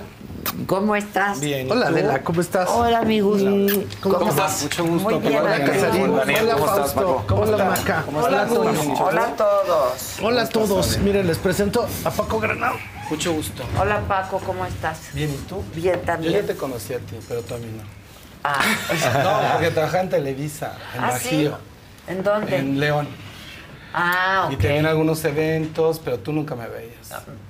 ¿Qué Pero mira, Ah, Pero ya- mira ahora. Pero mira Claro, ahora. no, no, con un gusto aquí. Pues fíjate, Adela, que precisamente yo creo que eso tú ya lo sabes, porque seguido hemos andado por allá. Maquita, perdón, me pas mi veneno. Claro, venenito, claro que Mi sí. veneno. Disculpa, eh, disculpa. Pues ahí Su estamos veneno. al aire. Así, así Sí, es. no, aquí siempre estamos Así al aire. No, no no pasa lo que de Silvia. Ajá, No, que no te pase. cosas. Preferimos que no te pase. Bueno, pues Bien. precisamente en Guanajuato están pasando muchas cosas y esas cosas pues tienen que ver con la cultura, con el arte, con un montón de, inclusive la industria, ya ves que tienen puerto anterior, Sí, interior y todas sí. esas cuestiones, ¿no? Entonces precisamente ahorita en Guanajuato está, me sorprende mucho, está el GIF. El, ¿Cómo que es? Guanajuato International Guanajuato. Festival Film. Ay, qué padre, muchas gracias. Y pues se ha convertido en un foro que pues yo creo que igual que el Festival Cine de Morelia, pues está jalando muchísima atención de pues desde películas que están presentando ahí hasta de medios y todo, ¿no? Entonces como que el cine ahorita está corriendo en Guanajuato. No, y está muy ligado con el tema de moda. Bueno, de nuestra parte llevamos toda la parte de las alfombras rojas del Festival de Cine de Guanajuato. Ah. Lo que es interesante esto es que ha sido atractivo para que el diseñador tenga un espacio. se está promoviendo muchísimo toda la parte del diseño, la, la bisutería que ya vi que tienes tu, tu propia marca, está padrísima. Muchas gracias. Y este, y pues toda la parte de la proveeduría, y ligándolo con el cine, ¿no? Que bueno, siempre han ido de la mano. No sé si ha sido algún día. Al de. Guanajuato, No, ¿verdad? No. No. Es muy reciente, ¿no? sí, es muy gracias. No, cumple 25, cumplió 25 años el 25 año años. Ay, pasado. ay, Sí. de, otros es joven, a comparación de otros. Es, es joven. ajá. Sí, no, 25 años ya, y la verdad, este, ha tenido... Pero sí pues, le han metido mucho más ahora. Sí, ¿no? sí, sí. Sí, ahorita ha pasado. está como, pues es que presente ahorita que están con lo de la mentefactura. Ajá. Ahora jala más. Sí, ha repuntado. No, y le decía a Gus, fuera del aire, o sea, también el que haya empezado a ir a Guanajuato junto con Ana, con Ana Ana Fusoni. Fusoni, ha, ha ayudado un poquito a tener más visibilidad a algunos proyectos, ¿no? A través del diseño, la moda, la parte creativa que maneja Gustavo. Y este cumplió 25 años el, el año pasado, fíjate. Muy padre. Vamos a ver este año que... Pero también está el eje. Zapica, este, todo lo que está pasando Ampic en acaba de pasar. Ampic, que es la feria de proveeduría. Y precisamente Paco lo que se dedica es ahorita tiene un proyecto que es el León Fashion Film Festival y se dedica a promover todo lo que es el cine de moda. Entonces, Ah. el- todo esto que es la cuestión de poder hacer, pues no son cortos porque pueden ser largos. No tienen que ser ni musicales ni animados, o sea, puede ser cualquier tipo Cualquier de producto, tipo de pero historia que ahí de- básicamente habla de esto que es el fashion film. Sí, no, que es el experto, la verdad, este. Y bueno, invitados primero, ¿eh? Esto va a Muchas ser en junio. gracias. Ha ido creciendo poco a poco. De verdad nos gustaría mucho que vayan, ¿no? Y ahí Felices, platicamos felices. ahí. Pues Sí. seguido andamos por allá. Sí, ¿no? vamos No pues me has a- llevado, y tienen ahí cosas en gobierno, ¿no? O sea, como proyectos. Pues yo, no, yo he visto nos, nos, entrevistas. nos, ayudan a poder ir. Sí, ¿verdad? ¿no? Claro. O sea, ok, entonces luego platicamos. Así Ah. estaría padrísimo hacer programa No, algo, sí, porque sí, hay, sí. hay una semana. Porque necesitamos, o sea, Claro, toda las la formas. infraestructura, ¿no? Claro. Porque Ujú. sí vamos. un Oye, qué felicidades, ¿eh? Muchas gracias. Increíble. Sí, está, está padrísimo, padre, Está padrísimo. Muchas bueno, gracias. Del 21 al 23 de junio, del 21 al 24 de junio, habrá una semana llamada Semana Fashion Film. Entonces, lo que estamos tratando de hacer es crecer esta parte que ahí Gustavo, nuestro padrino, ha sido más fácil acelerar el crecimiento en nuestra tercera edición. Nacimos en pandemia. Este sí es joven. Ah, este sí es este joven. sí es joven, sí. Eh. En el 2020 nace y este y lo que está buscando también es un poquito retratar la identidad de todo lo que pasa, pero no únicamente en Guanajuato, porque hay tres categorías. Una se llama Vida Nacional, que es para todos los que viven fuera de Guanajuato. La otra se llama Experiencia Guanajuato, que es para los que viven en el estado. Y la otra es eh, Esto pasa en León, que es para los que viven en León, porque hay muchas escuelas en León, Guanajuato, hay mucho movimiento en esto, ¿no? Lo hemos ligado a la moda, pero del día a día, de la cotidianidad. Ok. Estamos promoviendo un poco que vayan a, a grabar los mercados a la calle, al donde Hizo pasan todo un las proyecto cosas, donde sí. están haciendo fotografía de moda, fashion film en los mercados en todo el estado de Guanajuato, ¿no? Sí, sí, Y fue pues muy sabroso porque está la tradición, el color y al mismo Claro, tiempo la moda. claro. Mientras comes algo, ¿no? Sí, Digo, no los sé. mercados Claro, es no donde sé. mejor se come. Pues no sé si Ana se echó ahí sus taquitos de huevo con chile cuando fue ahí al Flores Magón, en serio. Yo luego le digo a Ana, no pensé que. Dijo, es que es muy divertido, muy folclórico todo el Yo tema. adoro los mercados. Sí, Sí, Los adoro, pero de claro. verdad y los bazares y los Sí. mercados. Ay, sí se los come buscas y sí te- delicioso. ajá, Yo, ajá, claro. Me encanta. Y soy chacharera y me encanta comer en el mercado. Y, y creo que es un tema muy actual, ¿no? El- el- y es parte de la economía local, al menos en Guanajuato es parte de una economía local muy fuerte. Ah, el- el- este proyecto que hicimos se llama Vive los mercados y los tianguis y hay un poquito como de, de- de- de discusión de pues que luego la ropa de paca, ¿no? Pero pues hoy la segunda oportunidad está súper fuerte y es una forma de, de trabajar para ellos, ¿no? Claro. Entonces lo que hacemos es que montamos las pasarelas en los mercados. Y lo que está muy padre es que de repente pasa el de las naranjas. Al principio como que decía, no, no pasa. Y digo, pues ¿cómo? Claro, Es el chiste es que pues es su día a día, Claro. no es su día a día. Entonces pasa el de las naranjas, las señoras con el, la canasta y todo el mundo se va y, y retratamos lo que pasa en un mercado. Ah, obviamente con una intervención de moda que sí nace con una intención este, a nivel, este, pues a nivel social, ¿no? De que hay muchas o pocas oportunidades Sí. que tiene la gente de ir a un evento de moda. El que sea, Sí, hasta el de la sí. Por su día a día, su sistema, ¿no? Social, económico, cultural, etcétera. Y cuando se acercaron a este punto fue muy interesante. Y queremos principalmente que los diseñadores fueran al mercado, que recuerden el color de los mercados, cómo acomodan todo es pues, es como algo para nutrirlos y fue una sorpresa. ¿Y qué diseñadores participan o cómo? De Guanajuato, de inicio. Pero estamos viniendo para acá. Ayer estuvimos en el evento de Ana Fusoni. en el Ayer Moda hubo un Premio. evento muy grande de Ana Fusoni, que fue el Moda Premio, que vino a avisarte la última Sí, vez que sí, estuvo por sí, aquí. sí. Y hubo 500 alumnos de todas las escuelas de todo Wow. el país, lo cual fue muy impresionante porque venían, te decían así, yo vengo de Veracruz, yo vengo de Sinaloa, yo vengo de Oaxaca. Mérida. Entonces venían de todos los estados a este encuentro.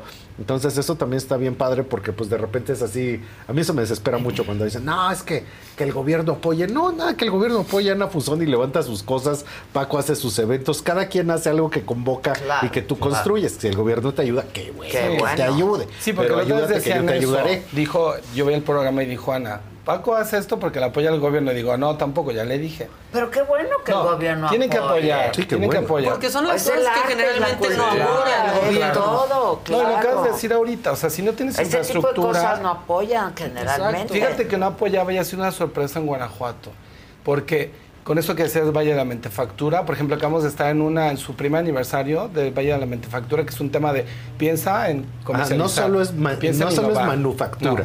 sino que haces con la mente. Pues para qué eres creativo si no hay como una transacción, ¿no? Entonces nos llamaron para hacer una intervención de un querían una pasarela de moda. Le digo, no, pero ¿para qué hacemos una pasarela cuando todos están en la tecnología Claro, claro. y en la innovación? Va a ser como no nada más es el efecto wow, ¿no?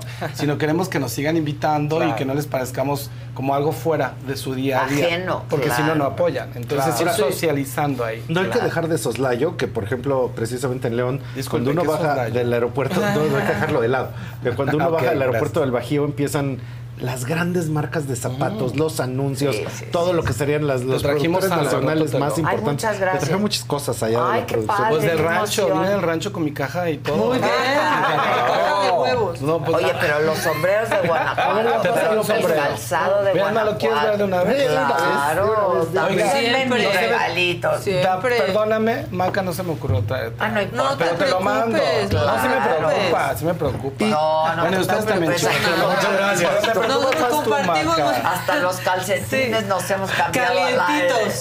Ok, Calientitos muy bien. incluso. No, lo tenemos con mucho cariño, ¿no? Muchísimas Ojalá gracias. sí lo uses, si no, pues. Ah, mira. Pero A mí ahorita me como que sonríe. Todo, todo, venga, venga. Mira. Mira. Oye, me acompaña Qué Noemí bonito. Ángel y Misael Martínez. Hola. Qué padre color. padre. Muy Pues bien. Oye, qué buen vimos color. lo que podía está de usar. Ese bronceado. Está del. Scott. Sí, está del Scott, ¿y no chingón. lo Pasa, sientes? pasa.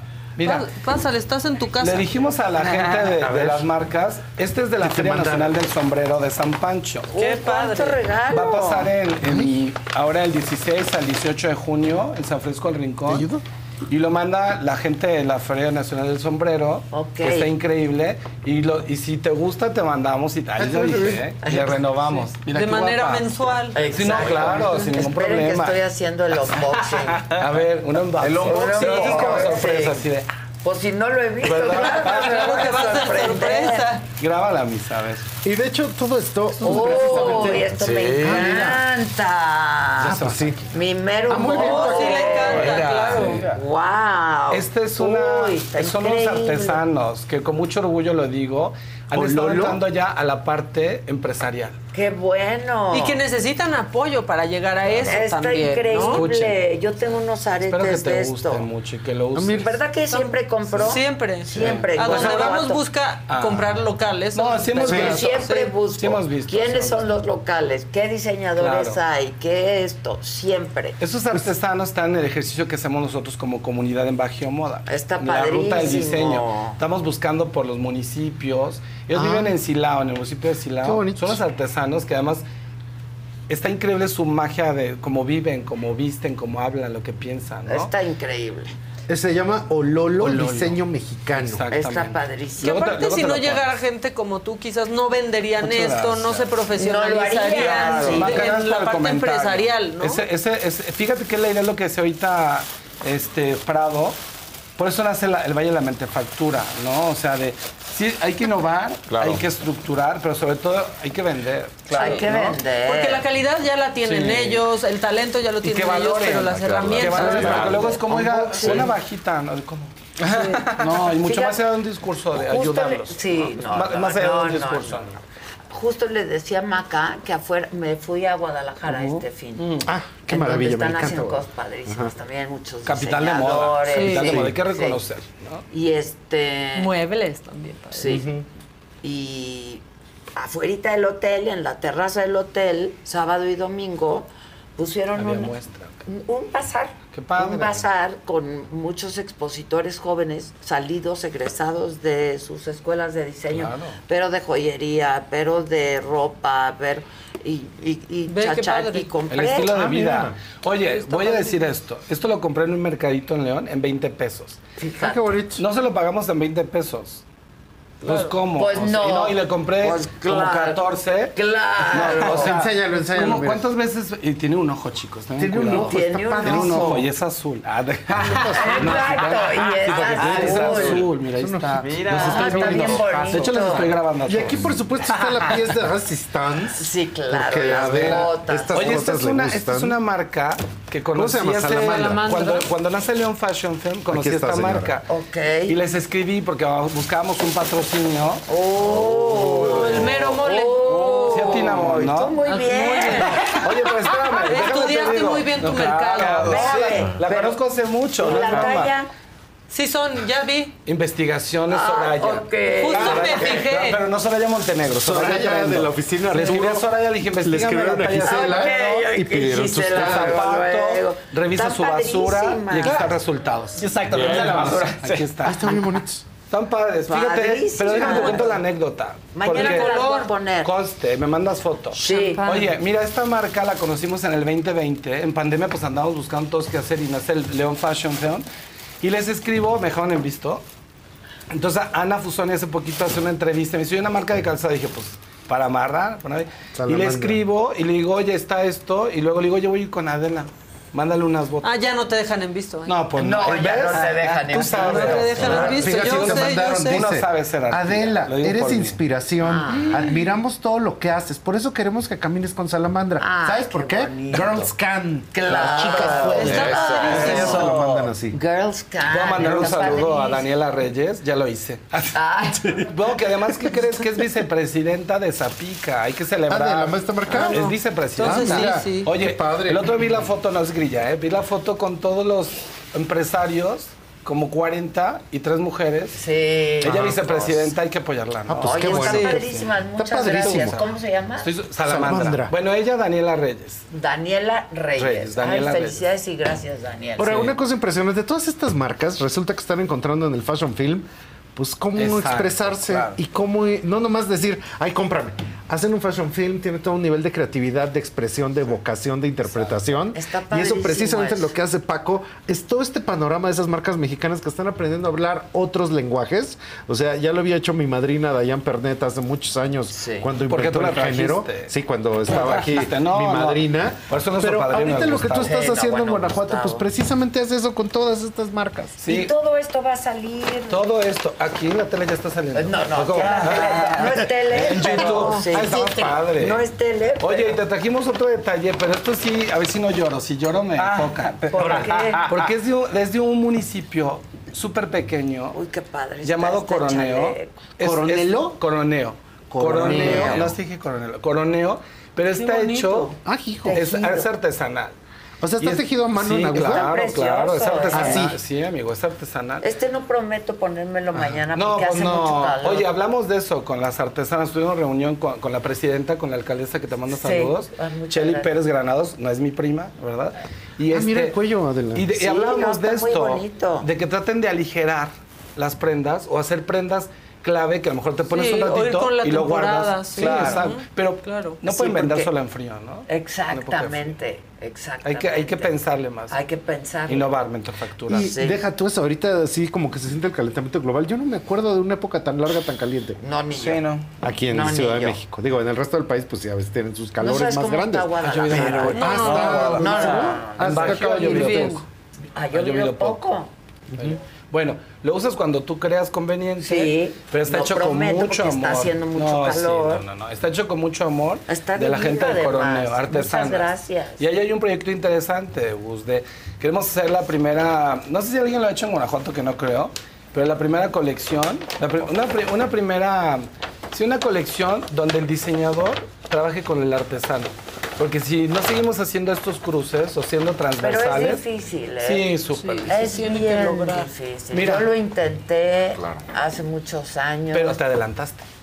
Pues, Como quizá, siempre. Así me Pues pasa, sí, mira, no, así sí, me- también me muy micha. pasa. No, y lo digo o sea, desde también hace por como Gustavo. 10, 15 años que he Pues tratado de darles diseños y, que, y es bien complicado. Muy micha de tu parte.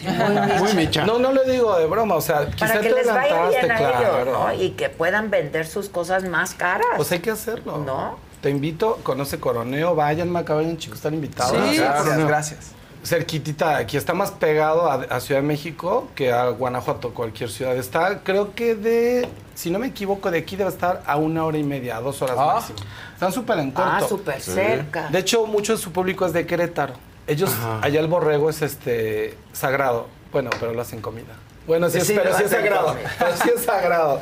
Y lo hacen lana, Sí, y lo claro. hacen indumentaria. Hay un mercado artesanal donde te encuentras unas cosas maravillosas. Ese fue hecho especialmente para ti. Muchas gracias, está divino. Sí, ahí está. Padrísimo. Bueno, ¿y qué va a pasar con León Fashion Film? ¿Vamos?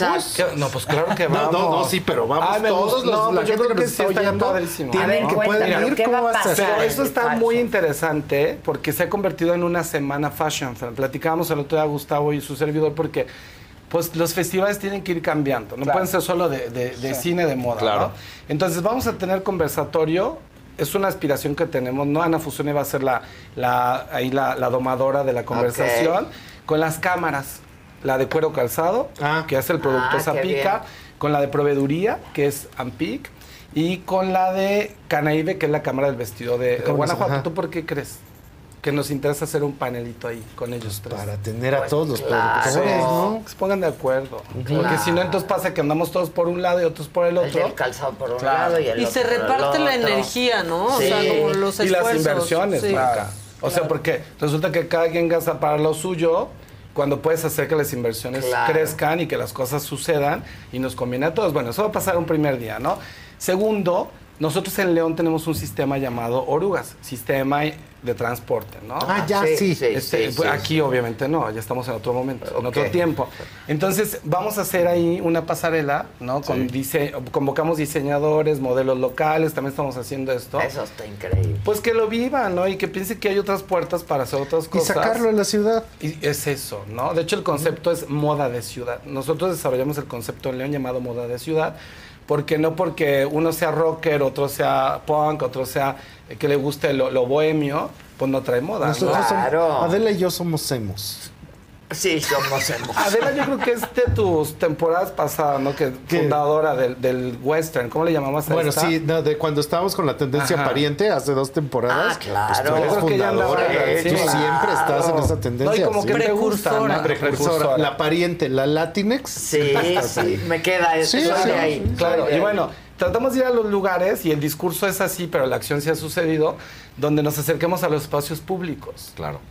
Pues para que lo vean. La o sea, gente pueda estar. si- no, si Sí. tú ves algo, te vas enamorando y le vas entendiendo y al rato no tienes que andar haciendo ventas duras de, oye, cómprame la moda. Sí, necesitas la Sí, visibilidad al final sí, del día, sí, si no, no. Exacto, exactamente. Entonces, vamos por ahí, vamos a hacer otra pasarela en el mercado, o, o creo que va a ser una, una final de categoría, porque tenemos tres categorías, ¿no? Entonces, miércoles, jueves y viernes estamos como de fiesta en ¿Cuándo las es noches. eso?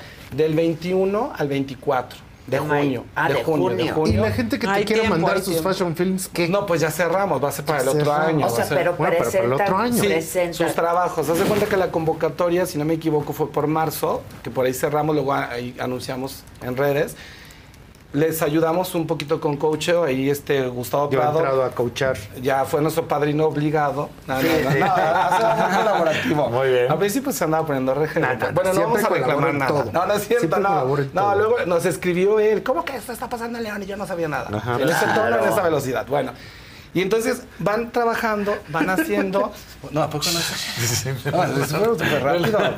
Y este, luego los presentan en junio hay un jurado, ¿no? Hay- hay- hoy que después de la pandemia sería como el colmo que no nos conectemos Sí. Argentina, Sí, Estados Unidos, claro, Sí. con claro. gente que está haciendo otras cosas en, en otros lugares de- del mundo y otros en vivo. Ya. Pero lo mandamos por internet, entonces cada quien va revisando y lo va viendo y esa noche ya sucede que, por ejemplo, vamos a usar el arco de la calzada, que es nuestro arco del triunfo. Ah. Sí, no, público todo. Es que tiene que ser muy público, ¿no? Sí, y, claro. y que la gente grabe y suba y todo. En este proyecto no limitamos a nadie en la parte creativa. O sea, sí se le invita a que promovamos la estética, la belleza y todo, pero también traen sus discursos. Ahí traen como unas cositas los chavos que tampoco les va a decir, ¿no? No, Sí, claro. Pero diles, pero métele estética. Porque ya desde el año pasado ya están hablando de género, de identidad, de localidad, pero al mismo tiempo del mundo. Y pues de todos los temas que están Sí, ahorita claro, en boda, ¿no? O sea, pero cuando vayamos, ¿qué vamos Sí. a ver? Todos estos Vamos a ver eventos. Vamos a ver Films. eventos. Primero las noches de Fashion Films, ¿no? Ok, Eso va a pasar en León, Guanajuato. Ok. Que Y es luego- donde se van a exhibir Exacto. los trabajos Los que hayan hecho de cine. Exacto. Junto con eso, pues con Pero ahorita ya que dices Fashion Film, o sea, tendría que cumplir con alguna indumentaria para poder Sí, ingresar. La narrativa. Ah, no, ustedes el código No. de. No, hombre. No, pues las películas, no, las las películas. películas. ah, yo dije ustedes. Sí, ustedes sí, como sí. quieran. Todo gira en torno a la Sí, moda. la narrativa, todo el hilo conductor tiene que ver con la indumentaria, con los accesorios, con el Ya. maquillaje, el estilismo. Una cosa que vivimos hoy. Ok. En el día a día. Entonces. Va, va así la narrativa del Fashion Film, pero ya la exposición ya nos entregan creo que el 21 de junio, si no me equivoco, y lo vamos viendo en las noches, pero suceden cosas en el día. Claro. Pues si ya nos vamos a mover Y va a haber ¿no? vendimia y Ah, todo. sí, sí, mira. Hay un proyecto, y escúcheme bien, ojalá que lo hagamos. Nada, porque todavía tengo que tener una junta con turismo, del municipio, del estado, y todos están muy Pero abiertos. están jalando. No, están jalando. Están la jalando verdad. y ya jalado antes. Claro, Sí, no, la verdad ok. está jalando muy bien el gobierno del estado, turismo, economía, y no estamos poniendo todos de acuerdo, pero sí. Entonces, lo que va a suceder es que va a haber otros eventos, por ejemplo, la cocinoteca. Debes Ah, invitarla. Sí, yo siempre te he querido llevar en una Está cocinoteca. increíble. Hay, hay un Es recorrido. una experiencia gastronómica de solo de ahí, porque es carne de la región, vinos de la región, Ah. bebidas de la región, etcétera. Entonces Están cañones los vinos de la hijo, región, no, ¿eh? todo Sí, está. sí, sí, sí, sí. De repente uno despierta y resulta que el León ya es destino gastronómico. Sí, sí. Y fue así de, ¿cómo? Sí. ¿Cuándo? Sí, sí, Ah. sí. Pues mira, la verdad a través de, de turismo del estado se está apoyando toda la parte gastronómica, la parte de los vinos. Sí, Luego muchísimo. dinos como que te gusta para mandarte, el mezcal.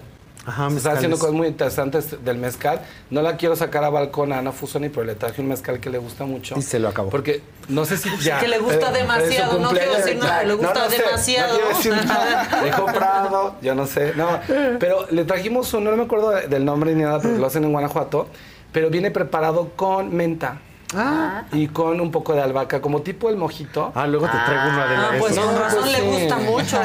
Sí, claro. Solo le ponen los hielitos y... Pues Ándale, ser ha de estar buena. Una experiencia cultural. Es como la mezcamaica, digamos. La mezcamaica. La mezcamaica. Una experiencia cultural, pero una experiencia haciendo. sensorial, que Sí. creo que ese es el chiste del fashion film. Claro. Que te dé vueltas en el ojo, pero que también lo disfrutes en el oído, pero que te deje un mensaje. Y yo particularmente Y soy que muy puedas comprar aficionado. las cosas Claro. que hicieron los diseñadores. Ajá, porque además y que- es la moda, pero es el cine. Claro. Entonces yo por eso muy aficionado. Y siempre me encanta sentarme a verlos. El año pasado fui jurado, creo. Sí, ¿no? claro que sí. ¿no?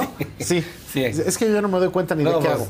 No ajá. sé si te pasa. Ya sé, yo un día yo- digo, yo hoy donde aquí. desperté. Ajá, sí. Buenos días, Querétaro. No, despertarte en la ¿Qué? madrugada sin saber dónde estás. Qué horror. Sí, me ha Eso es horrible. Que sí. ¿Dónde estoy y A mí dónde me está el baño? Como a los 24.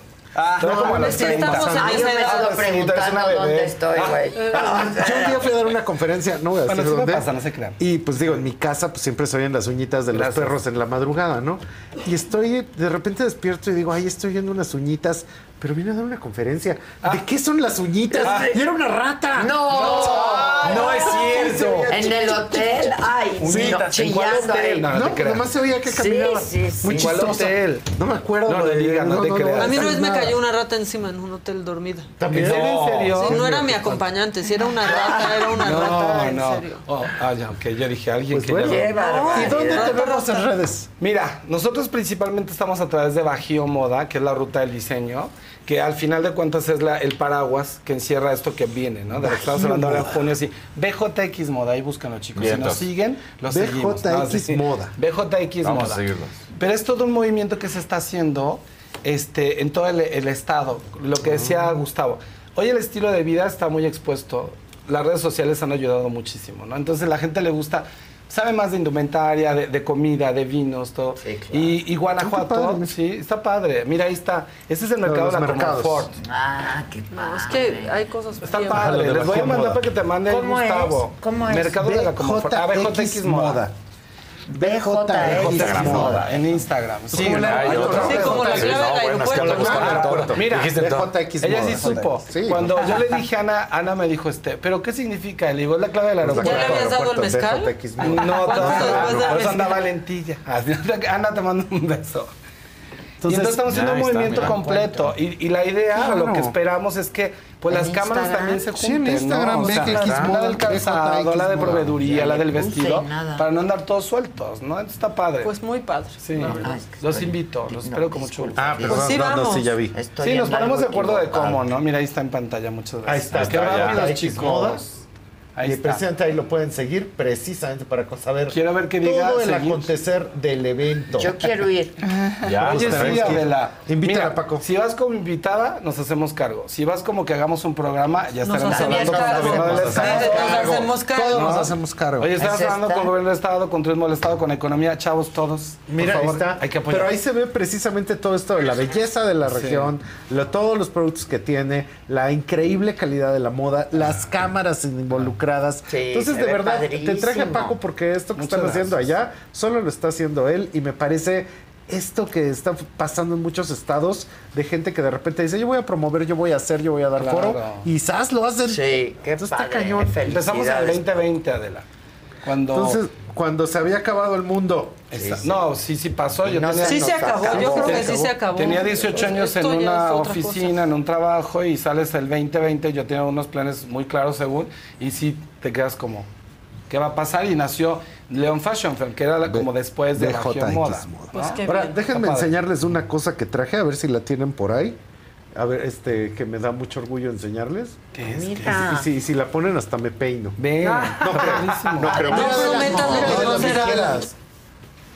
Ah, es una oficina. Ayer acabé. Ay, felicidades, bravo. Entonces ya por fin ya Se tengo logró. oficina otra vez. Qué bueno, está padrísima. Y ese es el asunto. Entonces ahí con No me el dron. invitaste, Prado. No, pues apenas estamos Ay, hasta abriendo. No, está y todo. cámara borracha. Sí, cámara borracha, todo volador, etcétera. Oye, ¿puedo- Entonces, por vio fin. una prenda, Adela, que es upcycling, si no me equivoco, ¿no? Es, es- creo que era mezclilla como. Sí, me- patchwork. Ajá. Y este, porque también en Guanajuato Eso estamos sí. volteando así, es, es, Está exacto. padrísimo. Estamos volteando muchísimo hacia la parte de la moda circular. Este es de unos chicos de San Miguel de Allende, Ah. se llaman Ángela y Dolores. Me la hicieron especialmente a mí. Que interviene En y que solo hay una. Sí, y, y pero agarran las cosas que ya no sirven aparentemente y le dan una nueva vida. Entonces ahí está. Tenemos una categoría en Bajío Moda que se llama Nuevo Ciclo, donde invitamos a lo que decías tú ayer, o sea, más allá de no contaminemos eso, pues hagámonos útiles Ajá, hay que ser ¿no? creativos, sí. Y punto, ¿no? Porque, digo, no vamos a detener en un proyecto, en un evento, pero aquí está, ¿cómo ven?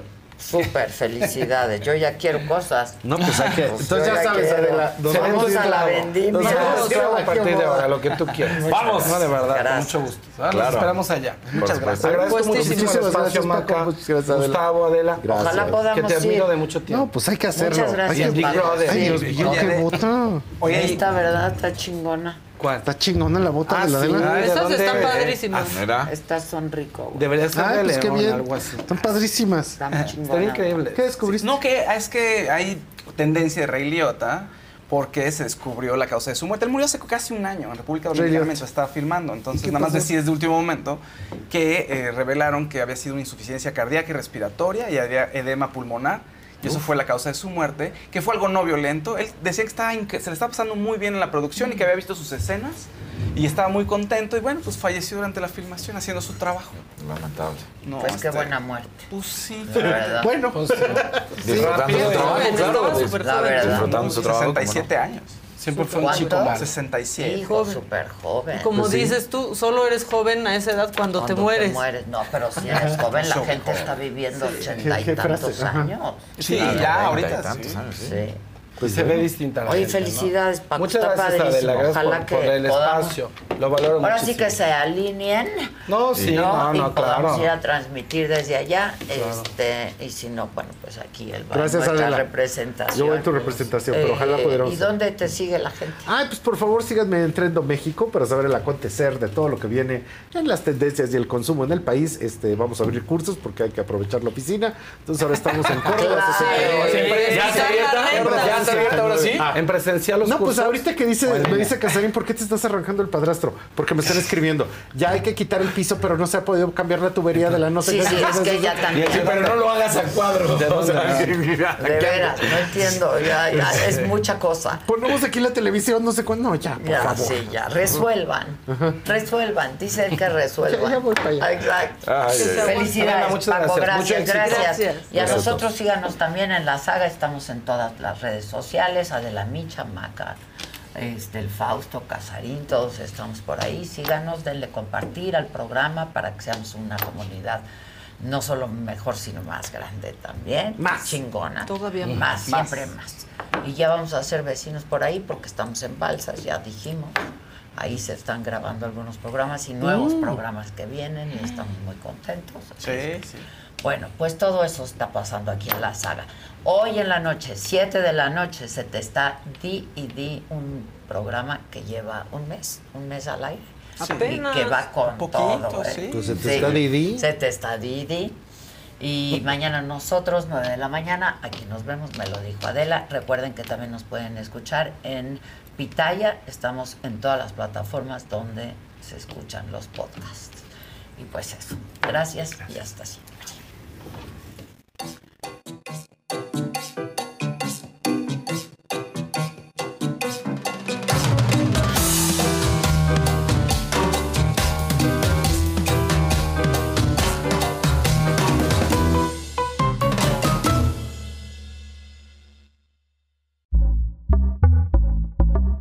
Pitaya.